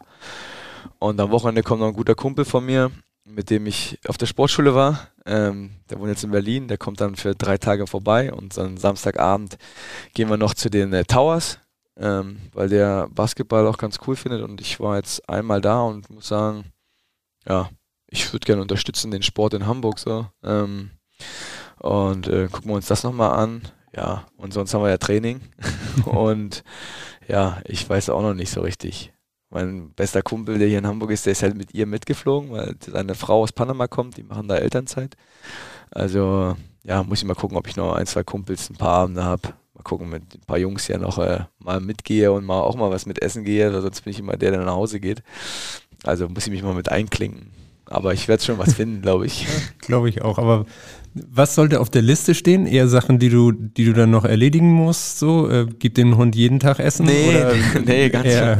Also ein paar Sachen kriege ich hin, aber meistens dann so, ja, was willst du erledigt haben, wenn sie wiederkommt? Ich bin zum Beispiel so ein Typ, ich, wenn sie dann weg sind, muss ich einmal die ganze Wohnung einmal komplett ordentlich haben, dass, all, dass nichts am Boden liegt, weil oft ist ja so, wenn du in den Urlaub fährst, dann bleibt irgendwas liegen. Ich muss es einmal dann sofort sauber machen, dass es einmal ordentlich ist. Dann kriege ich so meine Tage hin und dann muss ich wahrscheinlich vorher mal das Bad anputzen, wenn sie wiederkommen, ähm, einmal saugen, wischen. Ja, die üblichen Sachen halt, aber ähm, das brauche ich einmal aufgeschrieben, dass ich dann immer genau weiß. So, dann mache ich mir meistens einen Tag dahin und gucke im Trainingsplan, wann es passt, damit ich mir auch dann immer, wenn ich sofort komme, dass ich sofort mache, weil wenn ich mich einmal dann wieder ausruhe oder ich sage irgendwie mal anders, ich mache noch das und das, dann bleibt es immer, immer liegen. Ich muss mir da wirklich einen Plan machen, sonst nicht, dass ich es verpeile, dann ist es auch immer unangenehm. Die kommen dann aus dem Urlaub und dann fängt meine Frau als erstes an zu putzen. Wäre jetzt, wär jetzt auch das falsche Zeichen, finde ich. Klingt ja fast so ein bisschen monkmäßig. Also du brauchst da deine klaren Strukturen und einen klaren Plan. Ja, ich habe auch Sachen. Ja, auch auswärts, wenn wir beim im Hotel, äh, im Hotel sind. Ich kann zum Beispiel, ich muss das alles ordentlich, also die Handtücher werfe ich dann einfach alle auf eine Seite auf den Boden, aber im Bad, räume sonst allen Müll, den ich irgendwo habe, mache einen Mülleimer, versuche das Zimmer schon, also jetzt, ich kann das nicht so, die Bettdecke am Boden und dann auch Papier dort und die drei Flaschen ausgetrunken stehen da irgendwo rum, sondern ich versuche das schon alles irgendwie, ich muss das alles immer ordentlich machen, weil ich irgendwie, ja, vielleicht ist das ein kleiner Spleen, den ich habe. Wahrscheinlich, ja. Ihr nickt, ja. Das Ja. Klingt so, ja. Klingt ein ein kleiner. Nerd. Okay. Aber- Das ist okay. Kenne ich auch. ähm, wie ist es ähm, überhaupt von der Familie jetzt mal so über so eine lange Zeit äh, getrennt zu sein? Also klar, du nimmst ja was vor, aber das ist äh, sonst ist ja wahrscheinlich dann, wie sie sagt, das erste Mal. Das ist schon. Ja, sonst ist es in der. Vorbereitung oft oder dann halt mal, wenn ich am Wochenende dabei bin, dann halt mal zwei Tage oder so, das ist ja dann überschaubar. Ähm, jetzt ist es schon so, dass, äh, dass ich dann jeden Tag hier bin und wir ja trainingsmäßig jetzt nicht jeden Tag von früh bis abends unterwegs sind. Ähm, ja, ich bin auch gespannt. Ich kann immer schnell mit mir nichts anfangen. Das muss ich auch dazu sagen. Also alleine habe ich da, habe ich da Probleme mit mir. Deswegen versuche ich mir immer irgendwelche Kumpels oder so und dann wieder so Sachen, was hat's denn vor, wen wolltest du mal treffen? Und dann wieder dahin zu legen, wenn ich dann wirklich, jetzt habe ich Zeit, jetzt muss ich das auch, muss ich das alles mal machen. Naja, weil ich sonst, ähm, ja, mit mir selber da zu Hause wenig anfangen kann. Wenn ich da liege und nichts zu tun habe, dann ja, wird mir schnell langweilig und dann denke ich auch, ach Mann, jetzt könnte ich mit den Kindern irgendwas machen, jetzt liege ich hier rum so. Ich brauche immer ein bisschen, bisschen Aktion. Wenn du denn dann äh, sie wieder hast, dann musst du, du musst dich auch ein bisschen ausruhen, weil du wirst, glaube ich, einiges vorhaben. Hallo Papa, ich werde dich im Urlaub vermissen, aber ich hoffe, dass wir vielleicht mal ähm, in den Kletterpark danach gehen können. Tschüss. Ah. Hallo Papa, ich werde dich im Urlaub vermissen. Können wir nach dem Urlaub zusammen Kart fahren? Tschüss. Ja, Kletterpark war so eine Sache. Wir waren schon zweimal da. Einmal nach, äh, da hatte ich meine Schulter verletzt, da konnte ich nicht mitklettern. Ähm, das ist da Stellinger Höfe, hat so ein Indoor Boulderhalle, nennt sich das ja, glaube ich, ja. Ähm, hat er aufgemacht und dann waren wir da und für die Kinder natürlich cool und ich, mir hat's auch gejuckt, aber ich hatte so ein, in der Schulter so ein, so ein paar Probleme, da konnte ich leider nicht mitmachen. Ähm, und dann war das zweite Mal da, dann hatte ich aber meine Boosterimpfung bekommen. Und mir ging es echt den nächsten Tag nicht gut und ich musste echt absagen und die sind wieder dahin gegangen und meine Tochter hat dann gesagt, irgendwann musst du jetzt auch mal mitkommen. Die denkt wahrscheinlich, ich, äh, ich habe keine Lust, aber... Du hast Höhenangst, draußen ja, hochzuklettern. Ich habe da, keinen, ich hab da keinen Bock drauf, aber ich habe da richtig Lust drauf. Ähm, ja, und mein Sohn habe ich mal gedacht, dass wir mal Kart fahren gehen, ähm, weil ich das auch früher ne, als Kind viel gemacht habe und äh, ja, jetzt ist er, jetzt ist er neun, wird zehn, da kann er mal, kann ich mal abziehen. Okay, sehr gut. Zum zeigen, was du kannst auf der Rennstrecke. Ja. Ja, auf jeden Fall. Aber Ferro ist der beste Fahrer bis jetzt gewesen bei uns. Stimmt, das ist euer teaminternes Ding geworden, ne? Mm, das ist natürlich, da muss ich natürlich noch ein bisschen gucken, dass ich da nächstes Mal, wenn ich den einlade, mal vor ihm bin. Da muss ich, ich bin, muss ich ein bisschen Gas geben. Übst du jetzt erstmal mit deinem Sohn ordentlich? Ja, ja, erstmal den verheizen und dann, und dann richtig dabei sein. Sehr gut. Aber ähm, klingt nach äh, viel Action auch äh, bei euch zu Hause, so neben dem Fußball und Ausschlafen war wahrscheinlich auch auf die Kinder gemünzt äh, Ja. von deiner Frau. Ähm, du bist auch voll eingespannt da. Ja, dieses 6.30 Uhr aufstehen in der Schulwoche, das ist immer noch nicht mein Freund geworden. Ich versuche da jeden Tag, da, äh, wenn ich im Bett liege, da mal schnell aufzustehen, aber ich stelle den Timer immer noch mal auf 10 Minuten und bleib doch noch mal liegen. Ähm, ja, deswegen ausschlafen ist da wichtig. Ähm, sonst, klar, ein bisschen eingebunden bin ich schon, aber versuchen auch, wenn wir Zeit haben, was zu machen. Das ist natürlich jetzt mit Schulkindern nicht ganz so einfach und Wochenende Fußball jetzt auch nicht so, so einfach zu planen, aber ich meine, äh, ich spiele Fußball schon ein paar Jahre jetzt und äh, wir sind immer am gleichen Ort und können hier, der ist jetzt für drei Jahre zur gleichen Schule im Fußball, äh, haben wir schon auch ein privilegiertes Leben, dass wir jetzt einfach so lange an einem Standort sind und ähm, das hilft uns als Familie natürlich auch und für, also für uns allen natürlich. Welche Rolle spielt der Sport bei den, bei den Kids? Äh, also nicht nur Sport, haben wir ja gehört, machen viel, auch der Fußball, meine ich. Ja, mein Sohn äh, spielt ja Handball, aber er mag äh, natürlich sehr gerne alles an. Ich glaube, der wird mal Kommentator. Der Okay. äh, erzählt mir immer, wer hätte wie laufen müssen und wer die Tore geschossen hat und guckt sich dann immer im Kicker, liest das sich alles durch und merkt sich da auch viel. Ähm, aber Fußball wird am Wochenende halt bei uns dann immer sonntags oder so geguckt, wenn wir Samstag spielen, dann Sonntag äh, Konferenz und mein Sohn freut sich, oh, Ko- Konferenz heute, Konferenz? Ja, ja.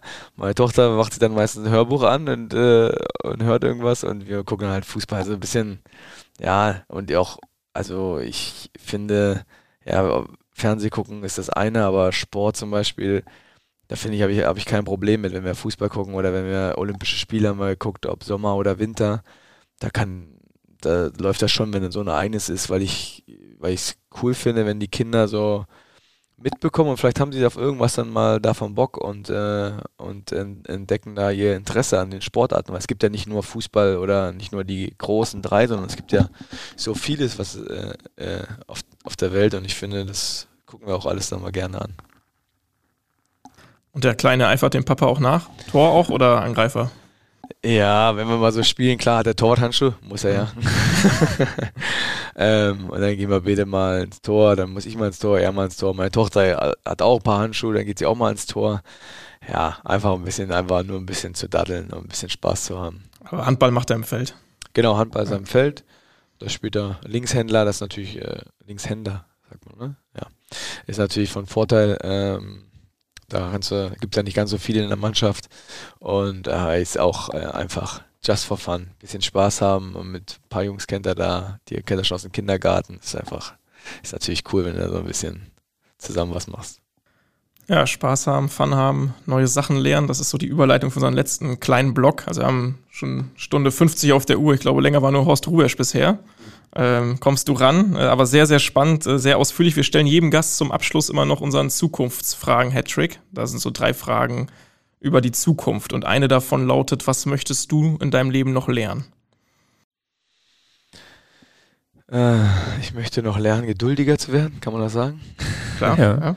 Ja, also ich würde gerne ein bisschen mehr Geduld haben in, in gewissen Sachen. Manchmal presche ich da mit, wenn, ich irgendeine Idee habe, dann auch manchmal emotional voran und würde gerne mal ein bisschen mehr Ruhe haben und ab und zu vielleicht mal einen Tick länger nachdenken. Wo macht sich das bemerkbar? Ja, zum Beispiel bei den Kindern, wenn die beim Homeschooling und sowas konnte ich dann irgendwann nicht mehr machen, weil ich dann ach, die Ruhe verloren habe so und gesagt habe, jetzt komm noch mal und komm noch mal und er wollte nicht mehr und meine Frau hatte einfach ein viel besseres, viel besseres Handling ähm, und da habe ich ein bisschen Probleme. Da bin ich ungeduldig und will das immer, das geht auch relativ einfach, klar, für mich ja, aber für ihn äh, muss natürlich da ein bisschen nachdenken. Ja, da brauche ich ein bisschen Geduld. Ah, vielleicht kommt das noch in den Jahren, ich aber bin gespannt. sehr gut. Unsere zweite Frage zieht so ein bisschen in, was steht noch auf deiner Bucketlist, auf deiner L Liste, was du unbedingt nochmal machen möchtest? Ja, also sportlich habe ich schon noch, äh, dann habe ich da noch was, äh, was ich da unbedingt erledigen möchte. Und das ist natürlich, dass ich das, was wir damals, äh, ja, als wir abgestiegen sind, dass wir das auf alle Fälle ähm, ja, einmal begradigen und einmal wieder zurückbringen. Das ist so der Antrieb, der ja immer noch brennt und der immer noch, äh, der Stachel sitzt immer noch tief. Ähm, dass wir mal einmal, einmal auf Null stellen und dabei zu sein, wenn man es wieder geschafft hat und der Verein wieder vielleicht da ist, wo man, wo man selber ist, kann man dann am Ende dann vielleicht dann irgendwann sagen, okay, dann, dann reicht es auch mal, aber das muss jetzt noch erreicht werden. Sehr gut.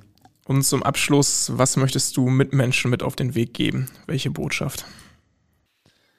Mein Mitmenschen oder generell Menschen? Generell Menschen, ja.